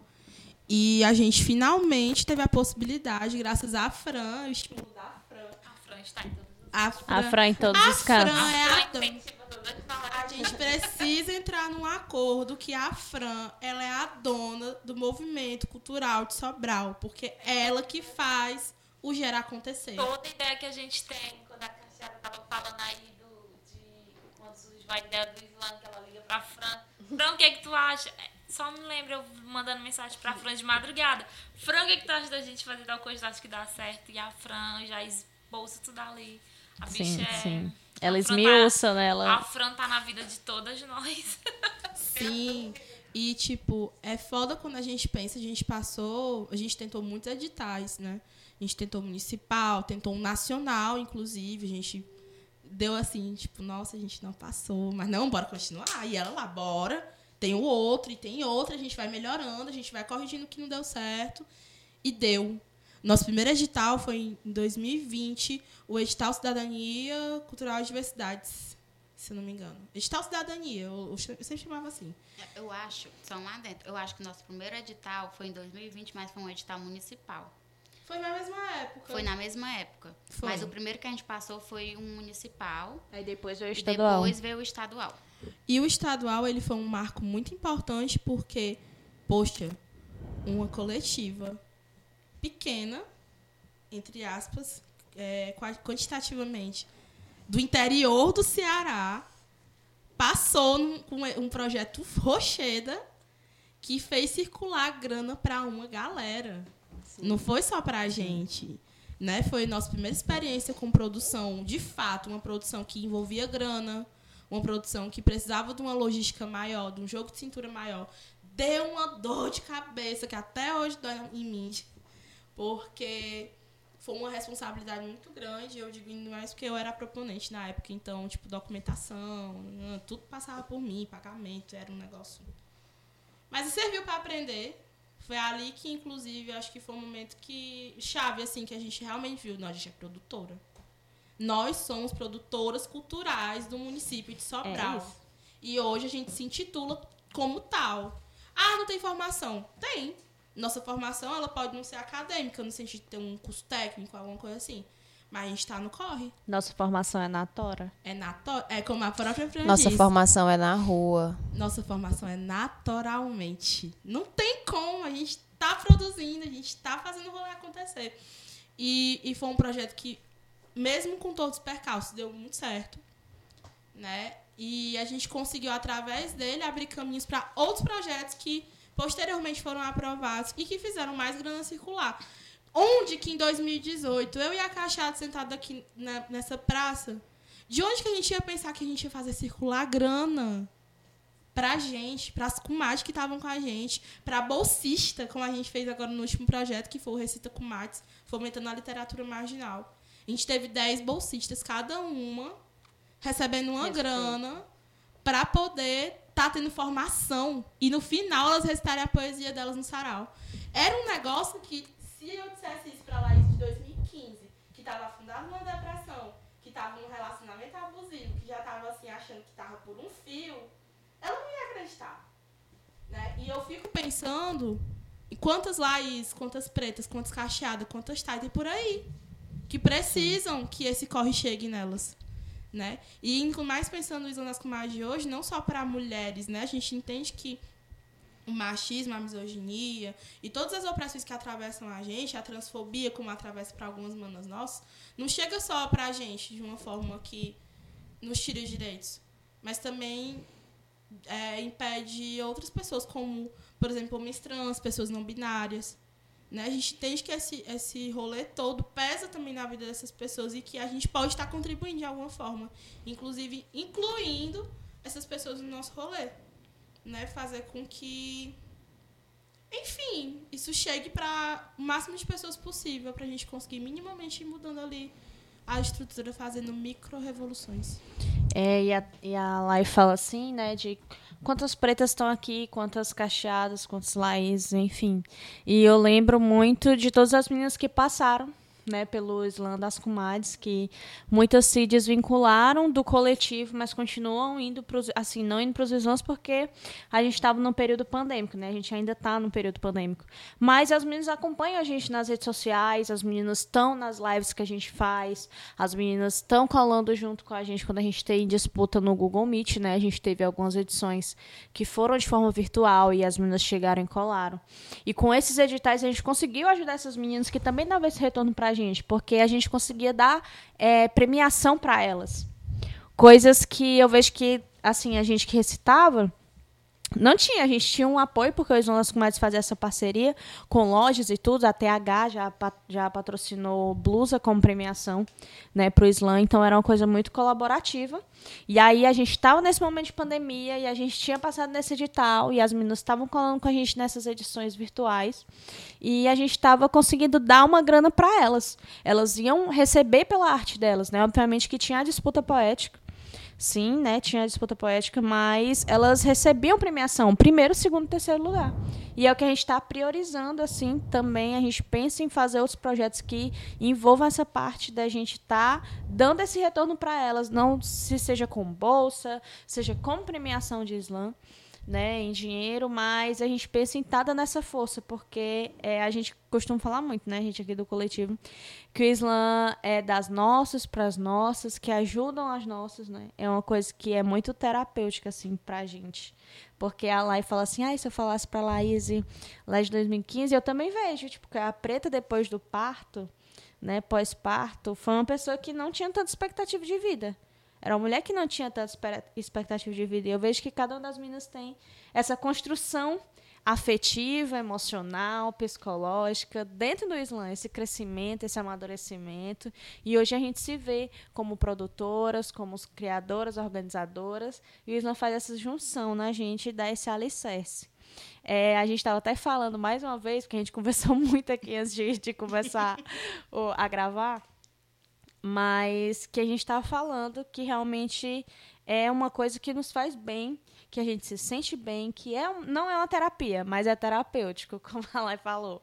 Então, é muito doido ver que a gente consegue se ajudar, é, vai para além dessa organização aqui, eu digo em questão pessoal mesmo, que eu passei e as meninas me ajudaram, ou quando qualquer uma está passando por alguma coisa, a gente chega e fala, ó, oh, eu sei que tu não está bem, quando tu quiser conversar. E isso aconteceu com as meninas que também fizeram parte do Islã, tanto poetisas como passaram pela organização, a gente sempre teve esse cuidado uma com as outras, de saber como é que estava, por que estava passando. Olha, fulano está passando por uma situação difícil, a gente vai chegar para ajudar ela, ver como é que a gente consegue ajudar ela, é, para tirar ela dessa fase. Vamos dar esse apoio porque ela está precisando agora, se liga? Então é muito massa, porque a gente vê que vai além de um coletivo, vai além do Islã. Né? É muito mais afeto é, carinho, apoio, cuidado, né? sim, é, é uma rede de apoio. eu tava pensando que o, que o Islã, ele, quando ele era presencialmente, ele era uma rede de apoio, porque para além da disputa, tinha, tinha as manas que ia vender os artesanatos, tinha as manas que vendia lá os docinhos. Tinha a mana que ia lá e vendia comida vegana do nada, mas era isso. Mas a gente acabou construindo uma rede de apoio. E quando a gente não tinha esse insumo para poder sustentar algumas coisas que chegavam até a gente, a gente conseguia encaminhar para alguns órgãos, né? Tipo de dizer, olha, tem atendimento psicológico em tal canto, tem o centro de referência da mulher, tem não sei o quê. Se a gente não conseguisse, né, ajudar minimamente, a gente tentava algum órgão para um poder é, dar um norte. Porque a gente não tem uma, uma estrutura. Né? A gente é um coletivo, nós por nós mesmos, entendeu? Não tem ninguém que chega junto, a prefeitura não chega junto e fala assim: ah, eu vou dar uma estrutura para vocês. Vocês vão ter financeiro, psicológico, vocês vão ter tudo. Né? A gente não tem esse insumo. Inclusive, é a estrutura que uma política pública tem, por exemplo, né? Porque a gente faz tudo ali na Tora. Então, não tem esse, tipo assim, ah, a gente tem um centro de psicologia. A gente tem um, um centro, um núcleo, é, como é? A gente tem um núcleo jurídico. A gente tem. Não, a gente não tem. A gente tem o quê? Referência de onde é que vão encontrar. E a gente faz as pontes. Né? É muito desse lance de fazer a ponte, às vezes segurar na mãozinha, ó, vamos por aqui. Mas assim, muita coisa ainda não, infelizmente não não a gente não consegue abarcar, né? Inclusive é um processo para a gente lidar com isso. Do quando chega o momento da, do não haver mais o que a gente possa fazer. É de partir o coração, mas a gente tem que ter, ter os, o norte da realidade também, entendeu? Saber até, até onde a gente consegue também, né? Porque às vezes a gente pede de apoio, mas às vezes a gente também não consegue dar conta de tudo, né? Uhum. E aí esse lance da, tem muito disso da, da, mulher dar conta de tudo também, né? Uhum. E isso tem hora que também é cansativo e exaustivo, né? De você ter que dar conta de tudo, ter que saber de tudo. Acho que às vezes, acho que agora eu vou falar, a gente falou de tudo que tem de bom, né? Mas é que a gente estava conversando ontem, que às vezes esses processos também, seja de militância ou não, também tem seus momentos exaustivos. Né? Sim. Quando isso começa, acho que principalmente agora nesse processo de pandemia, quando isso começa a pesar nas nossas costas também, assim. É... Do saber de tudo, do a gente ter que dar conta de tudo, da nossa vida pessoal, da nossa vida de militância, do nosso trabalho. E a mulher que é forte, né? Tem que ser forte o tempo todo. Forte. E aí nem sempre é assim, né? É, eu só queria ressaltar uma coisa muito importante, né? Ouvindo vocês, ouvindo as meninas que estão aqui, a Thay, a Laís e a Preta, e a Rayana também, que a gente começou esse assunto falando sobre os editais, né? E que eu, eu não sei as meninas, mas eu só vim saber o que, que era um edital agora no período de pandemia, porque foi o período em que todo mundo eu ficou também. com o financeiro Abalado, abaladíssimo, né? e aí a gente a gente viu o, o, edital também como uma saída de fortalecer o movimento que a gente constrói, fortalecer o nosso corre, gerar rendas, mas também como sobreviver, né? Como, como fazer o nosso coletivo, o nosso movimento sobreviver nesse período de pandemia, já que a gente não estava podendo realizar atividades presenciais. E aí eu trago até uma, uma uma crítica também para os órgãos públicos aí, se, se forem ouvir o que a gente está falando aqui, de que não basta dizer que saiu um edital, né? Como é que esse edital chega na periferia? Como é que a periferia tem acesso a esses editais? Porque a gente só teve acesso a esses editais graças à Fran, porque uma das nossas se interessou, foi lá, botou as caras, aprendeu, entendeu tudo das burocracias e repassou para as dela, né, para os dela. Porque a gente estava falando aqui sobre ela, né? Sobre a Franzinha, a Fran Nascimento. Ela é a que mais entende em Sobral, assim, de todos, de todos os coletivos que inscrevem, que criam projetos, convidam a Fran para fazer parte da produção, né? E eu vim compreender, no começo eu estava, né, nos editais e tudo mais, mas eu estava meio assim, meio que jogada ali, porque eu queria saber o que que era, mas eu também não entendi. Eu vim compreender nesse agora, né, que eu tive muito mais presente do que os primeiros, por conta dos outros corre da vida, né? Que eu trabalho também, tem outras coisas da vida para resolver, fora o, o, coletivo. E aí só agora eu vim compreender a importância do que, que é um edital, né? Porque eu também trabalho com prevenção de violência e prevenir violência também é dar acesso, né? Fazer com que as coisas cheguem em quem normalmente não chega. E aí eu fiquei muito feliz que eu soube de um edital, né, que abriu, e eu consegui inscrever três dos meninos, né, no teatro, e eles passaram na primeira fase. E se não fosse eu e o meu trabalho de articuladora de juventude, eles não iriam saber sobre esse edital e sobre essas inscrições.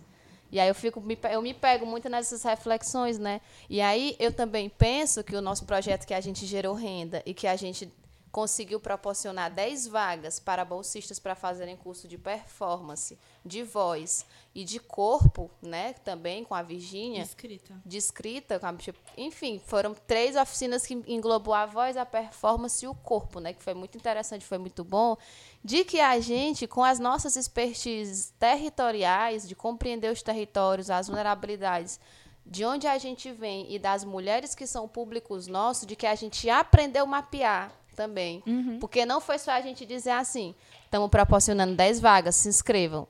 A galera se inscreveu, mas a gente fez um mapeamento que, que englobasse, que.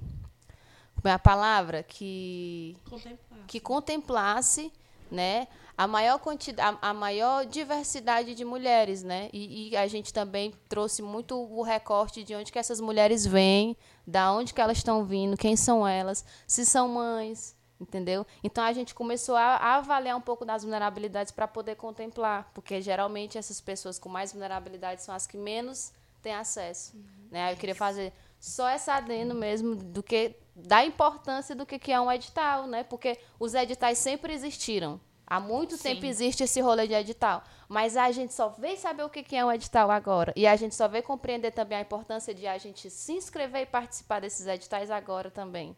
Né? Porque é importante que nós, que coletivos como os nossos, façam parte disso, estejam lá, né? Porque quanto mais a, a, gente participa, mais dos nossos a gente vai ter lá também. Esse é um dinheiro que ele é público, que ele precisa circular entre nós, é imposto, entendeu?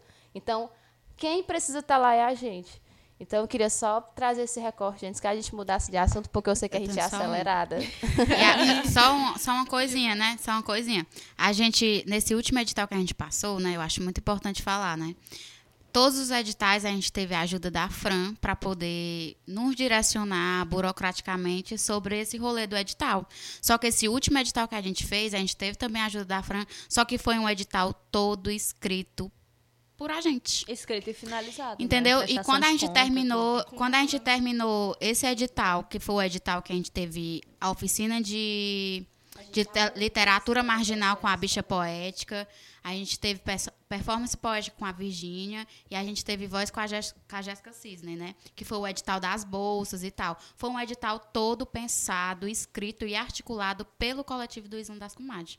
Então, a partir desse edital foi que a gente se auto-percebeu que a gente tem potência, sim, de escrever né? Porque às vezes as pessoas colocam a gente no nicho como se a gente não soubesse escrever porque a gente não acessa uma faculdade, ou porque a gente é da periferia, ou porque o nosso jeito de se comunicar, de falar e, e, e afins não seja não seja para chegar nesse, nesses tais lugares, né? Não como um edital, não passa, né? exatamente. Né? E a gente veio mostrar que a gente é sim perfil para passar em edital, né? Tanto é que a gente fez tudo que a gente fez nesse último edital.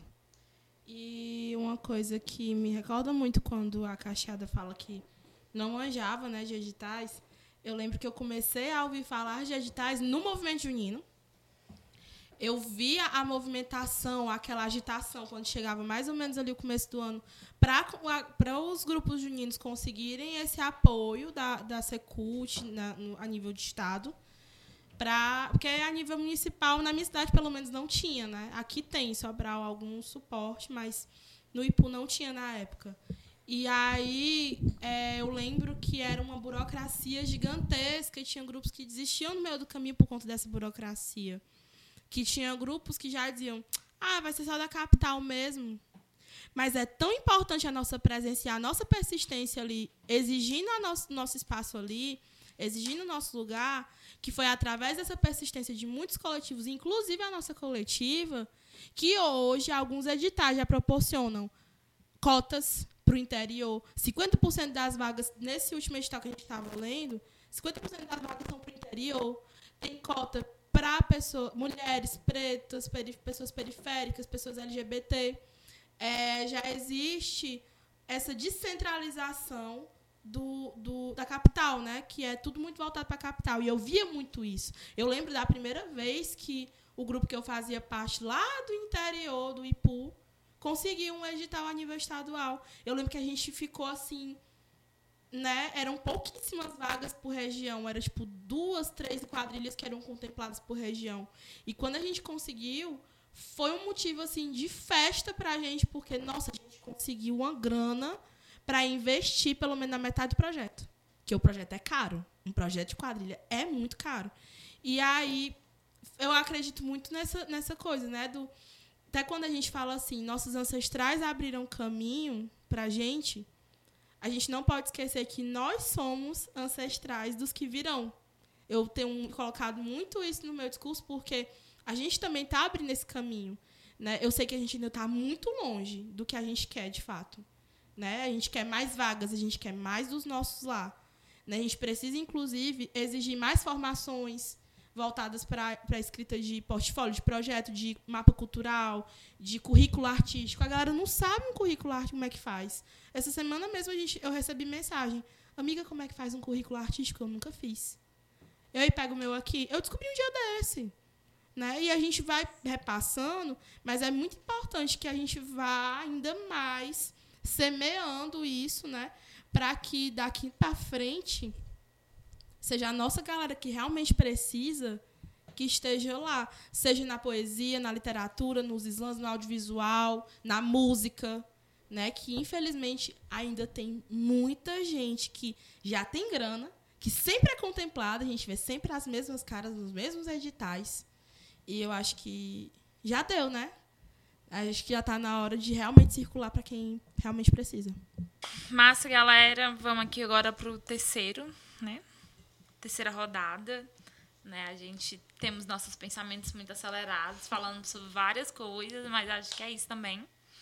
São os nossos. São, é a nossa bagagem, né? O que a gente traz, o que a gente vivencia. E aí, queria trazer agora para esse último bloco, a gente trazer um pouco, na verdade, a gente já falou um pouco sobre cuidado, né? É, sobre os afetos, sobre ser amada enquanto mulher periférica, negra. A Cacheada já trouxe também um pouco desse, desse recorte aqui pra gente.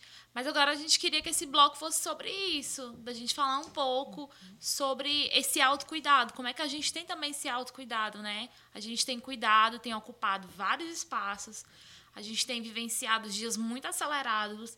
Eu, particularmente, tenho sentido muito isso, né? De. Sim, de ter vivenciado, ter vivido muito o futuro, né? Assim, principalmente nesse lance de editais, acho que todas nós de coletivos está vivenciando isso, né, de tentar ir contra o tempo, né, tentar ocupar vários espaços. Então a gente poderia trazer um pouco sobre isso, sobre como tá esse nosso autocuidado, como a gente tem tem cuidado de si, cuidado das nossas famílias, como tá os nossos afetos, né? É, já tem um tempo que desde quando eu fazia psicologia, para quem não sabe, eu fiz praticamente a faculdade toda e desisti nos 45 do segundo tempo. Desisti não, dei uma pausa. Por conta de questões de adoecimento mesmo. E nessa época eu comecei a refletir muito sobre uma frase que eu ouvi uma vez, acho que foi de alguma mulher, não lembro quem agora. Perdão. Mas eu, a questão que chegou foi: quem cuida de quem cuida? A gente vive num, num contexto, principalmente nós mulheres, de que a gente cresce aprendendo que a gente vai cuidar de quem? Qualquer pessoa. A gente vai cuidar, começa cuidando dos pais, né? Tipo, tudo que. Isso quando tem os dois pais, né? Isso quando não é só a mãe, ou enfim, só o pai, como eu já vi casos que. Ou não começa por aí, né? Se for o mais velho. Se você for irmã, a irmã mais velha, você vai cuidar dos irmãos. E até quando não é a irmã mais velha né? É a, a, a mulher aprende Basta muito cedo. Mulher. Basta ser mulher. É a que vai se tornar mais madura mais cedo, enquanto o menino sempre vai, o homem sempre vai ser menino. Chega aos 40 anos, o homem não é um menino. A mulher não. A mulher com a menina ainda não tem nem dois anos, ah, pronto, já tem maturidade para entender as coisas. Criança com 10 anos já sabe o que faz. Inclusive, isso foi uma questão muito forte para mim por muito tempo, porque eu tive uma relação por muito tempo muito delicada com meu pai biológico. Hoje a gente minimamente se dá bem. Eu falo disso abertamente sobre como foi difícil na minha infância a ausência dele, porque ele já me assumiu quando eu tinha sete anos de idade. Depois de muitos conflitos. E quando. E como é se assumir, né? Também. Pois é, e ainda tem esse lance do se assumir, o pai, né? Tipo, minha mãe sempre teve que ser minha mãe. E ele chegou, tipo assim, olha, eu te conheço. E aí, pouco depois, chegaram, ele é teu pai. E eu fiquei. Sendo que a minha vida, eu construí a imagem de pai, o meu avô, né? Que até hoje, inclusive, eu chamo de pai, porque pra mim ele é meu pai. Também, né? Mas a minha relação de pai e filha com meu pai já foi depois dos meus 25 anos.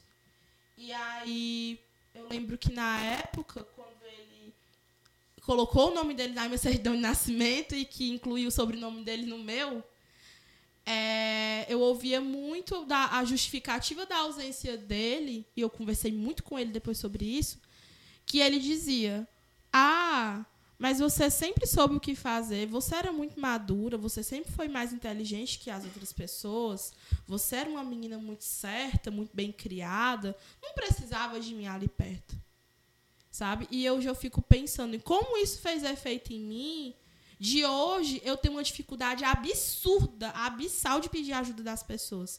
De eu estar ali assim, ó, igual uma panela de pressão, prestes a explodir, e todo mundo dizendo, Laís, tu não tá bem. Eu, não, tô bem. Tá tudo bem. Porque eu não sei pedir ajuda, porque a minha vida toda eu acreditei, por eu ouvir isso dele, e não só dele, mas de outras pessoas também do meu círculo familiar, de amigos, que eu não precisava disso. E eu acredito que as meninas compartilhem muito disso também. E aí. Tira fica... a responsabilização dele também como pai, né? Exatamente. E é uma coisa muito comum. Né? Tipo, a mãe. De novo, a mulher, né? Tem que estar tá ali tem que assumir, não pode abortar, tem que ter o filho. Quando tem um filho, tem que assumir o BO, porque ela foi lá fazer, né? Na hora foi bom, que a gente escuta muito isso. Na hora do vamos ver foi bom, e agora? Preveniu, a responsabilidade da prevenção sempre é da mulher. É da mulher. Tem, existem mil contraceptivos. É para quem? É pra mulher. Pro homem, tem a camisinha, é pra ser feliz. Entendeu? Não, porque se usar anticoncepcional, vai me dar efeito colateral. E os efeitos que a gente sente. Quantas mulheres por aí não tem trombose, tem AVC, tudo enquanto porque por efeito colateral. Perde até a libido por efeito colateral do, dos remédios. Dor de né? cabeça né? constante em algumas. Exatamente. Então, assim, a gente vive num, num, numa sociedade que, por conta da misoginia, do machismo e afins, a gente é o tempo todo ali condicionada, criada para cuidar. E quando a gente é preta, tem a questão da da, daquele resquício da, do período escravocrata, né, de estar ali para servir. Então, se a mulher é preta, ela tem que servir. É como se ela tivesse que servir melhor dez vezes mais. Né? Já que, pela, pela cor da pele, na ideia da, da sociedade, é que ela esteja ali unicamente para isso, para servir. E isso não é só servir no sentido de cuidar. Ah, bichinho está doente, vou lá cuidar ah, minha mãe saiu para trabalhar, vou ficar com meus irmãos. Não. É servir, inclusive, quando a gente cresce, a gente é adulta e a gente é hipersexualizada. Quando as pessoas olham para a gente e tratam a gente como um pedaço de carne. Como muitas vezes aconteceu comigo a partir dos meus 12, 13 anos. Eu era muito. Era o patinho feio, eu sofri muito bullying até os meus 13, 14 anos. Quando eu fiz 14 para 15, eu dei uma reviravolta, porque eu alisei o cabelo, eu tirei o aparelho, eu parei de usar óculos na época. E eu tinha um corpo assim, esbelto. Né? As pessoas diziam, nossa, como tu emagreceu. E aí começaram os olhares diferentes. Eu era a desejada, mas não para assumir. Era para pegarem nas em toca, né? E muitas vezes, inclusive, passei por situações de assédio muito pesadas. Hoje eu, às vezes, até compartilho com muito receio ainda para minha mãe dessas situações de assédio que a gente passa. Sendo que a gente, às vezes, não quer isso, a gente quer o afeto. Né? A gente não quer o, o, o ir pra cama. Quantas vezes eu fui escrachada por caras que eu recusava ter relações sexuais porque eu não queria. Eu não me sentia à vontade, não tinha intimidade, não. Eu só queria conversar com a pessoa, conhecer. E o cara queria ir direto pro, pro vamos ver. E o cara não é assim que as banda, a banda toca, não quero. Ou quantas vezes a gente se força a fazer isso para ver se consegue uma migalha de afeto, né?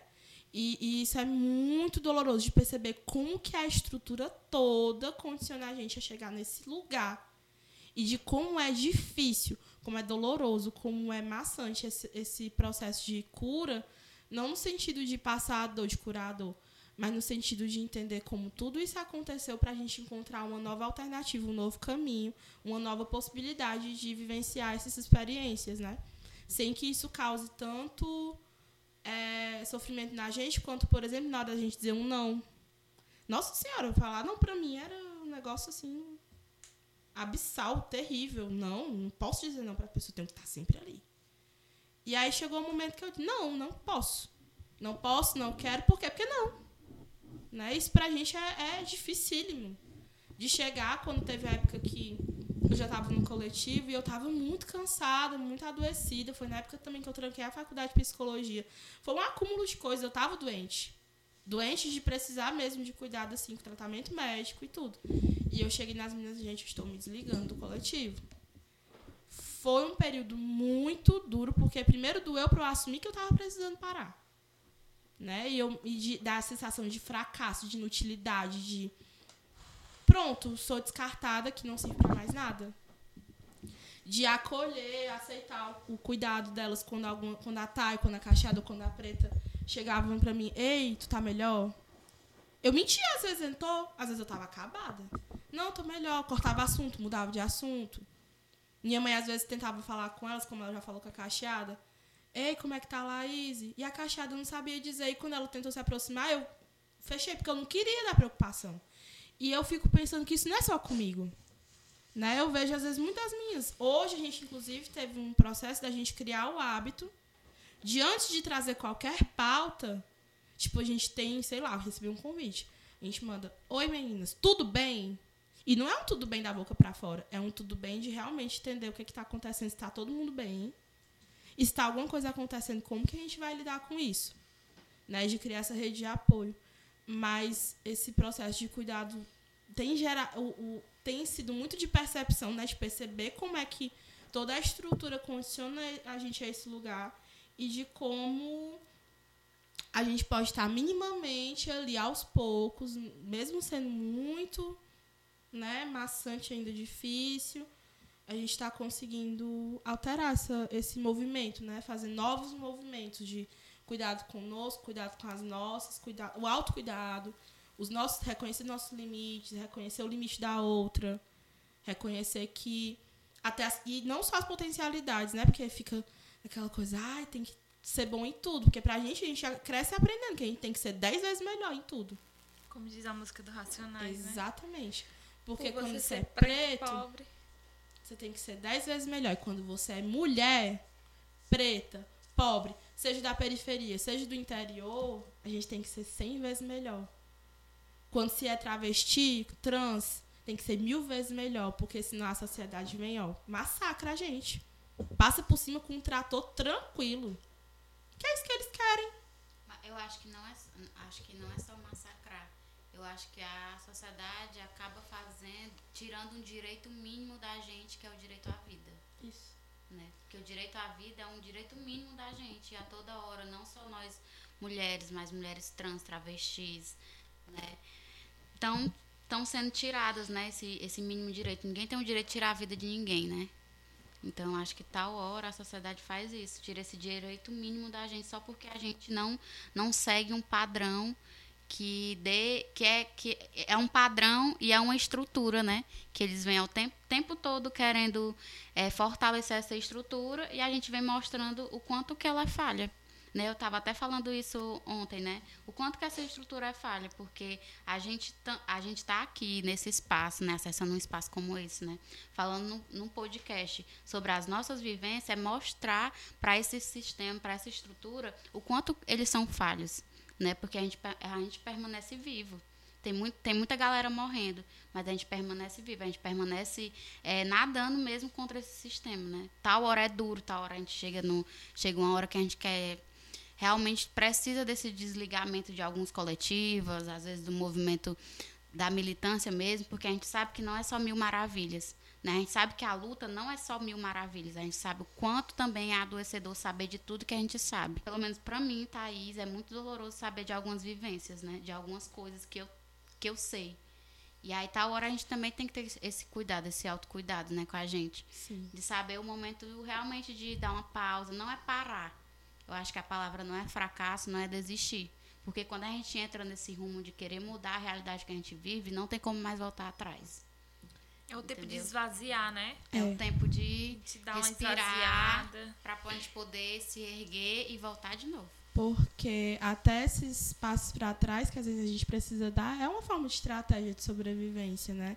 Como já diria Bicha Poética, como já diria Leandrin, né? É dar aqueles, aquele dois passos para trás para reavaliar né, a situação, para conseguir minimamente entender o que está acontecendo, tomar um fôlego, botar para fora o que está ali transbordando e voltar. Às vezes não com tanta força, mas ir voltando minimamente como é possível, né?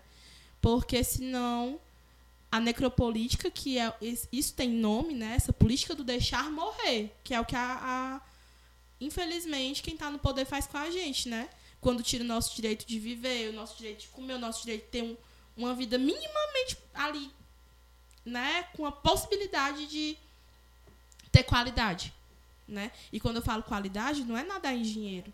É qualidade de você ter minimamente assim, não, hoje eu vou acordar, eu vou ter meu trabalho, eu vou ter um salário que vai conseguir me manter, que eu vou conseguir ter lazer, ter comida na minha, na minha mesa, vou alimentar minha família e eu vou ter um teto para dormir. Seguro. Não tem. Não é. Quando eu, quando eu descobri a necropolítica dentro da minha faculdade, eu fiquei assim, nossa. Quando eu estudei sobre racismo, eu fiquei, meu Deus. Isso adoece. Isso, eu não sei. Às vezes eu até chego na minha mãe e digo assim, eu queria ainda às vezes voltar na época que eu nadava na ignorância. Porque o, o saber demais tem um preço muito caro. E esse preço às vezes é a nossa saúde mental. E é doido, né? Que para além do saber, a gente vive. Se liga? É, vive essa política, vive esse racismo, vive essa falta de oportunidade e todo dia tenta nadar contra essa correnteza. Porque as meninas falando assim, ah, eu não não sei como é que eu vou viver, eu não tenho um salário fixo, eu digo por mim, preta, porque eu não tenho, eu tenho uma filha de 5 anos que ganha aí 100 reais do Mais Infância pelo governo do estado e eles querem que eu viva com isso, ele compre leite massa para minha filha, consiga pagar água e luz, gás, é, nem internet em casa eu tô tendo porque não tenho condições de pagar e ele, não, não dá para viver. É, meu companheiro tatuador também não tem um salário fixo. Então a gente fica se virando do jeito que pode. E aí a gente encontrando, é, sabendo que a gente tem esse cuidado, essa rede de apoio, e vendo que o Islã é essa rede de apoio. Sabe, porque eu estou sobrevivendo há dois anos sem trabalho fixo e o que está me mantendo com alguma renda, assim, que eu vejo que realmente dá para me sobreviver, é com a arte, porque eu participei de alguns slams e consegui tirar uma renda. E com o slam das comadres, sabendo que a minha produção cultural, que é gerada e que é trazida para essas mulheres, eu consigo fazer meus próprios pagamentos, sabe? Consigo tirar uma renda disso. Então, acho que quando a gente começa a nadar contra essa correnteza, a pegar esse dinheiro, como a Caixada falou, que é nosso, né? A gente já está burlando demais essa política, esse sistema, e está começando a mostrar para eles, é isso aí, meu filho, você não quer que eu esteja aqui, mas você não tem querer, eu tô e você só engole. E já era. Como diria Elza Soares, eu não vou sucumbir, a gente não vai. Sim, com certeza. E nem vai deixar. Enquanto a gente tiver força, enquanto a gente tiver possibilidade, a gente vai fazer com que as nossas também não sucumbam. Acho que é um dos pontos principais. É doloroso perceber que que a gente vivencia essa, essa política de deixar morrer, mas a gente precisa estar tá aí se segurando onde dá. É, tu estava falando, Preta, a respeito de tu estar tá vivendo, sobrevivendo, né? Há dois anos sem um emprego, né? Sem uma renda fixa. E aí tu compartilhou hoje comigo assim que a gente se viu sobre a tua, a tua, entrevista de emprego. E aí eu acho massa tu compartilhar isso sobre como foi que tu se sentiu quando tu chegou lá e se deparou que tu era a única preta participando da seleção. Sim, foi muito doido. Eu tava realmente falando com a Cacheada sobre isso, né? Que foram sete meninas hoje, fui para entrevista de emprego. E eu era, eu era a única mulher preta, né? Lá no local. E aí eu até falei para ela que isso me chocou por um instante, mas eu fiquei de boa. E aí teve outro baque que eu tive, que foi quando eles perguntaram é, desse jeito: qual é a sua religião? E aí, por um segundo, saiu assim: sou um bandista. E aí depois eu murchei, sabe? Tipo, poxa, não, era para me ter falado. Talvez me diminua dentre as candidatas, porque essas religiões de matriz africana é, são marginalizadas, não são bem vistas. E também foi uma quebra de tabu para mim hoje, porque foi a primeira vez que eu falei numa entrevista de emprego que eu sou um bandista. Né? Então eu quebrei esse tabu para mim e acho que hoje eu percebo que tá, se eu não for selecionado para essa entrevista e o motivo for por causa da minha religião, eu pelo menos falei com muito orgulho da religião que eu sou, porque eu lembro de outras entrevistas que eu fui que eu falava que era católica não praticante, se liga. Ai, qual é a tua religião? Eu sou católica não praticante. E como isso é doido porque a gente não tem coragem de falar, porque eu sei que vai me diminuir dentre as outras candidatas, que era outra coisa, né? Porque também tem a história de, ah, você tem filho? Aí tu tenho, tenho uma filha de 5 anos, se liga. Isso também te diminui dentro das candidatas. Uma coisa que é natural, mas que a galera já pergunta com uma forma de critério de seleção, o que é muito doido. Né? Ver que por eu ser uma mulher preta, ser mãe, ser um bandista, eu já sou é, colocada em menor caractere do que a mocinha que é branca, é uma menina de 20 anos, da mesma idade que eu, mas ela não tem filho e é evangélica, ou é católica, ou pelo, simplesmente não tem religião. Se liga como isso me diminui dentre as outras candidatas. Por eu ter essas marcações sociais. E eu vejo que também, voltando aqui para o contexto do Islã, vejo que dentro do Islã a gente não tem esse critério. Não tem esse critério quando você vai recitar poesia sobre a sua regionalidade, porque eu escrevi muito tempo poesias voltadas aqui para o Nordeste e sobre a minha religião, sabe? É uma marcação que eu carrego para mim dentro das minhas poesias, é o que eu escrevo, é o que eu vivo. Então eu falo sobre as minhas entidades, eu falo sobre as minhas entidades, falo é, como é a minha vivência sendo filha de santo, sendo uma pessoa de terreiro. E eu vejo que as meninas também têm essas experiências, também têm essas vivências. E como a gente consegue zerar esses marcadores sociais dentro da poesia marginal, dentro especificamente do Islã das Comadres. Pode crer. É. Não, mas só porque ela estava falando exatamente sobre o que ela me falou hoje quando a gente estava ouvindo, né? Aí eu, é, seria massa ela falar aí também. É, a pergunta era sobre como que a gente se cuida, né? Eu, eu, eu tava ouvindo aqui as meninas, né, durante esse tempo todo. E eu não sei. Olha que doido, eu não. Eu tentei pensar em tudo que eu faço diariamente na minha rotina, na minha vida. E eu não sei em que momento desses é que eu me cuido. Sabe? Eu acho que também foi uma pergunta provocadora, massa. Vou refletir sobre isso depois de como é que eu me cuido, né, diante disso tudo o Islã, ele me fortalece, né? Tipo, é, o Islã e o meu trabalho de articuladora de juventude são coisas que me, que me dão prazer de fazer, mas que não necessariamente eu estou sendo cuidada, né, psicologicamente nesses, nesses espaços, mas que são espaços de potência, de potencialidade muito grande para mim e que eu me sinto bem. Mas eu queria muito assim que a gente e aí eu já trago outra provocação, né, para a saúde, né, agora, de que a gente não tem acesso à saúde psicológica. A gente, que eu digo, a gente que é pobre, que é periférico. Uma, uma, é. uma, uma de mais qualidade, né? Sim. Por exemplo, se a gente for tentar seguir no posto de saúde, ele não tem a terapia em si. Ele tem um atendimento com psicólogo de dois em dois meses ou de três em três meses. Que te que dopa. Te, isso. Ah, né? Então não tem um acompanhamento. Sim. E é caríssimo se você oh. quiser, quiser fazer é, particular. E também então, é invasivo. Inacessível. Porque a, a, unidade básica de saúde, né, que é, que é o nome que chama, unidade básica de saúde, CSF, Centro de Saúde da Família, é, é importante, né? Lógico, ter, no, existe dentro de todos os territórios, quase todos, eu acho mas que não não tem essa, essa relevância para a saúde mental, né? A saúde mental ela ainda, ela ainda é um tabu muito grande. É, e que eu queria muito assim que um dia a nossa saúde tivesse uma ascensão de, de cuidados psicológicos, psiquiátricos, né? Porque a gente que vive o que vive, que passa o que passa, tem demandas de saúde mental fortíssimas, sabe, gravíssimas. A gente que escuta histórias e trajetórias de inúmeras e inúmeras de pessoas todos os dias, da aonde que a gente guarda essas histórias, sabe? O que, é que a gente como que a gente lida com essas histórias, com essas informações que geralmente são histórias muito parecidas com as nossas e que nos geram gatilhos, né? E, e que são histórias nas quais a gente quer ajudar, mesmo muitas vezes mesmo sem saber como.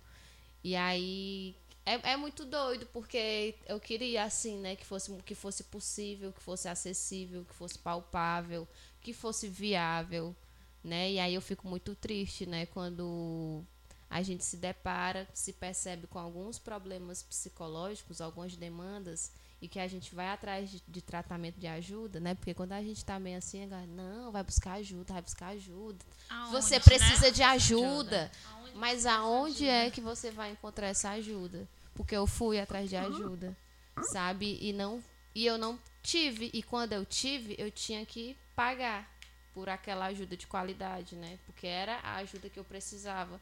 E como é que eu pago se o salário mínimo mal tá dando para pagar as contas e sobreviver? Né? Então tudo parece assim que a gente pega uma rasteira do sistema em várias questões, né? Em vários âmbitos sociais a todo momento. E aí o Islã, ele é uma potência muito grande. Ele traz nas poesias das suas poetisas, participantes e islames, histórias, trajetórias, massas, mas também muitas dolorosas, né? E aí eu queria muito poder encaminhar, né? Tipo assim, tá hora a gente querendo fazer o serviço dos outros. Mas a gente tem isso, né? De querer encaminhar, de querer ajudar, de querer articular coisas para ajudar outras pessoas. Mas muitas vezes a gente não consegue ajudar a si.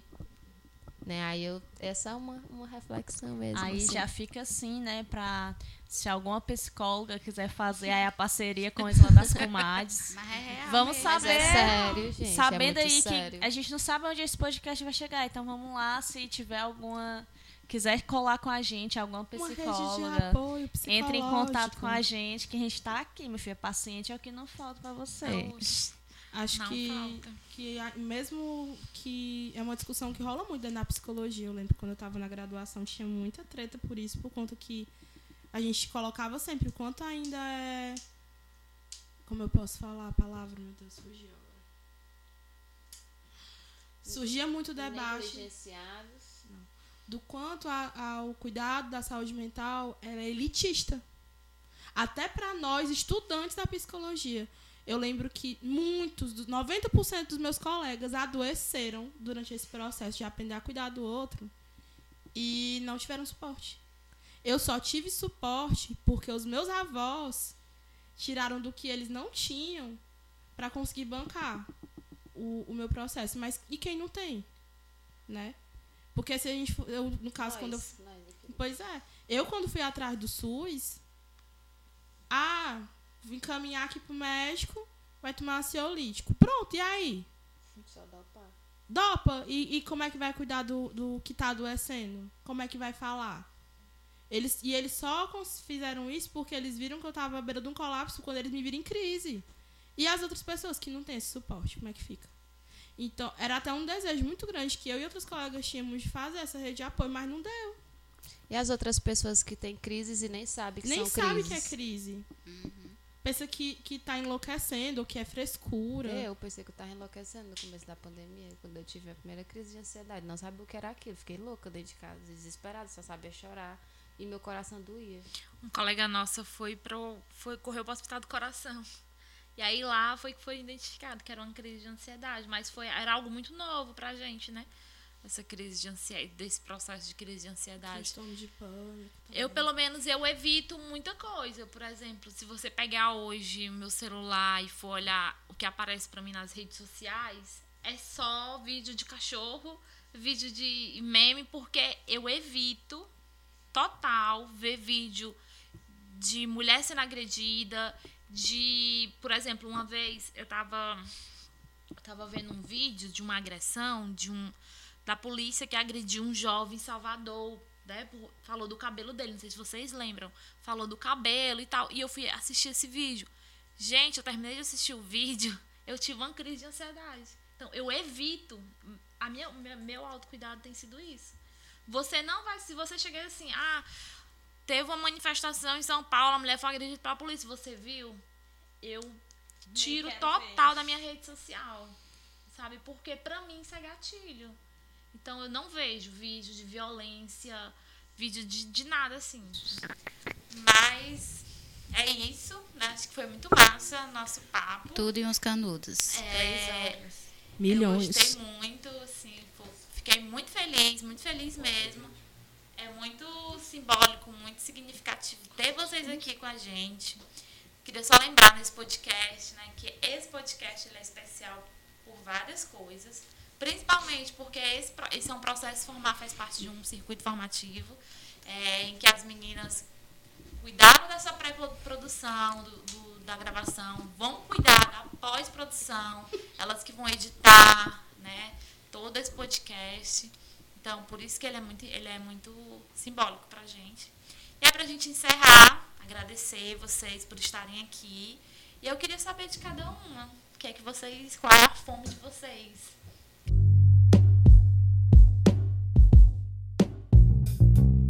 Cacheada, você tem fome de quê? É, é uma pergunta muito, muito profunda, né? Que a gente tem fome de muita coisa. Hoje, eu tenho muita fome de menos jovens periféricos tendo suas vidas interrompidas. Acho que eu já estou cansada de ver isso quase todos os dias ou de saber. Tenho fome de acesso, né, para mim, para os meus e para os nossos. Tenho fome de políticas públicas que, que nos olhem, né, com, com olhares humanizados e que invistam, né, na gente com, com, com, esse, com esse recorte da nossa real necessidade, né.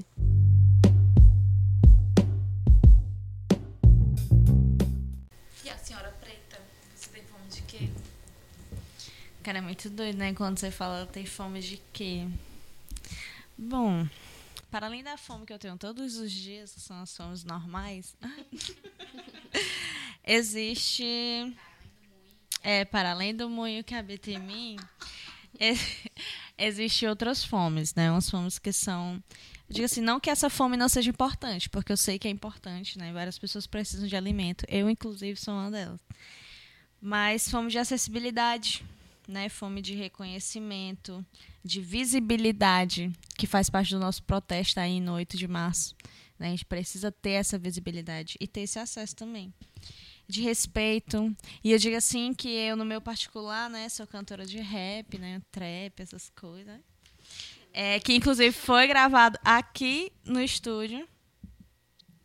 É, e assim, entrei com essa fome de de afronta e empoderamento. E acho que eu faço isso no meu particular, mas eu também faço isso no coletivo, que é dentro do Islã Comadres, né? Porque eu acho que o Islã Comadres é uma afronta, é um empoderamento feminino.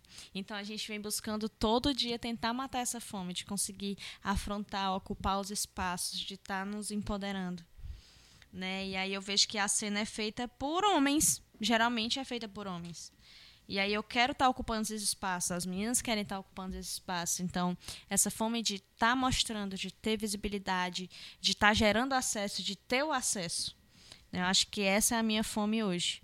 De estar dando visibilidade, ter visibilidade. De ter acesso e de dar acesso. E também fome de renda, né? De capital. Porque a gente precisa disso. Né? Que a gente seja valorizado. Eu comecei a receber pela nossa política pública que nós fazemos. Né? Então é isso.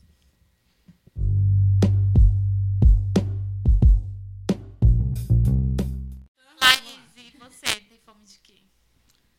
Hum, hoje, vocês falaram muita coisa que eu pensei, mas eu tenho muita fome de educação acessível, de acessibilidade no geral né? E não falando só para pessoas com deficiência, mas para todas as minorias, mesmo fome de esperança, fome de instiga, de subversão, de, de fome da, da, do desejo da mudança, a fome do, do não se conformar com, com a realidade que a gente vivencia hoje.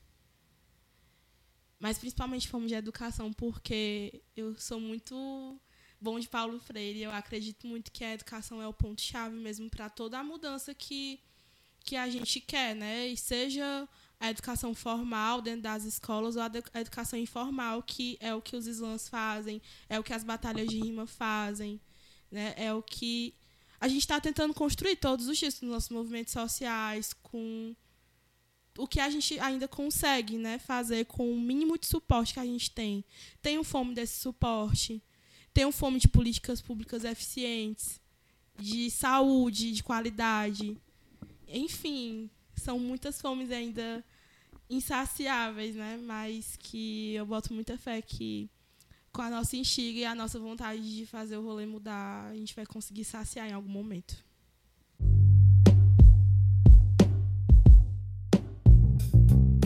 E você, pai, tem fome de quê? Eu acho que a fome que eu tenho hoje é que nós, minorias, né, mulheres periféricas, mulheres negras, pessoas LGBTQIA+, é, parem de só sobreviver. Né? A minha fome é que a gente um dia possa viver.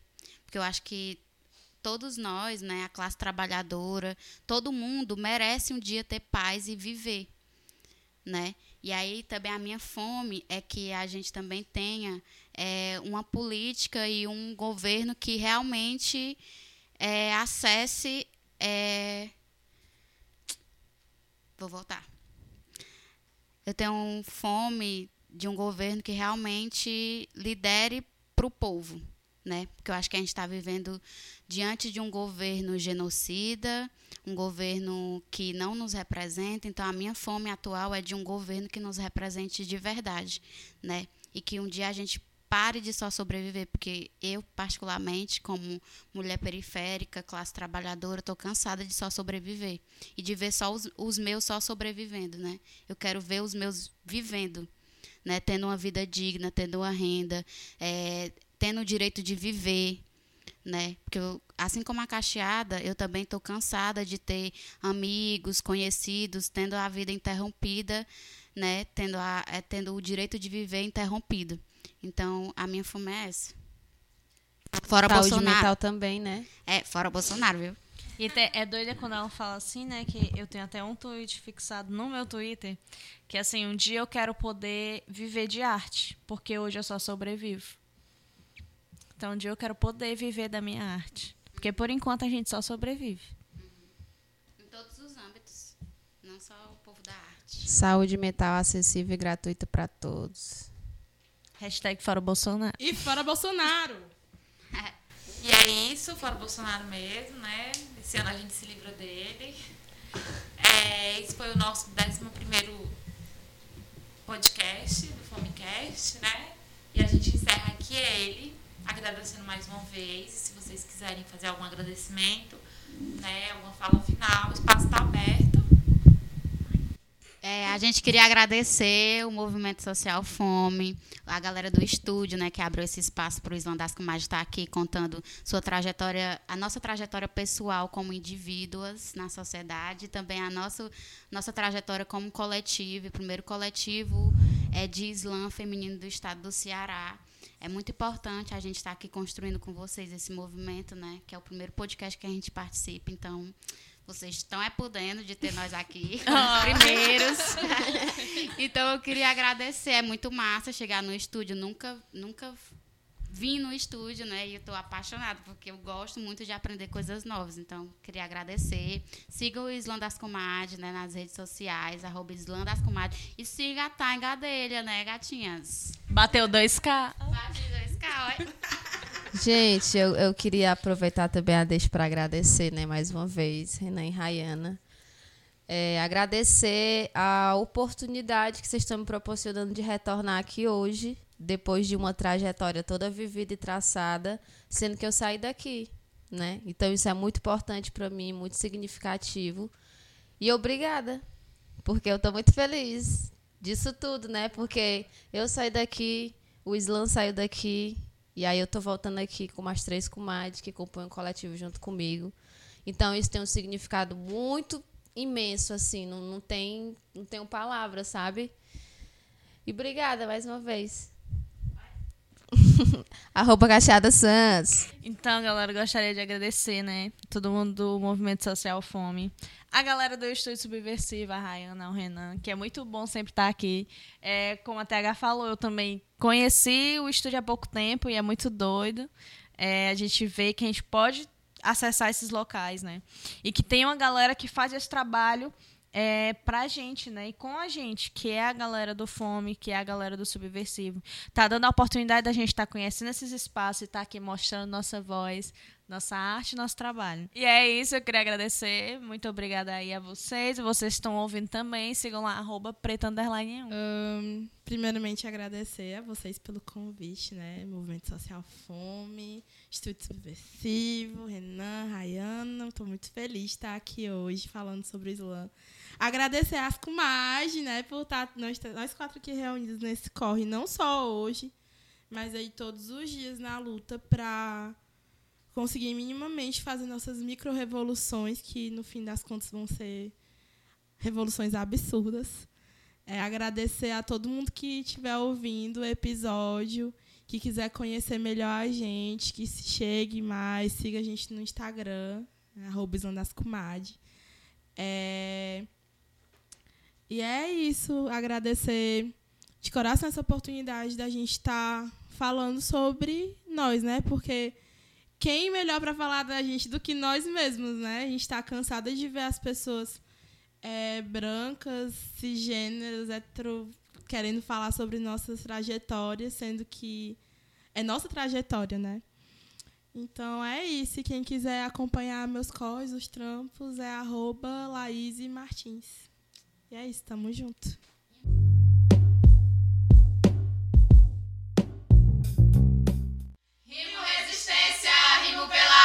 que vai rolar agora. Rima das comadres.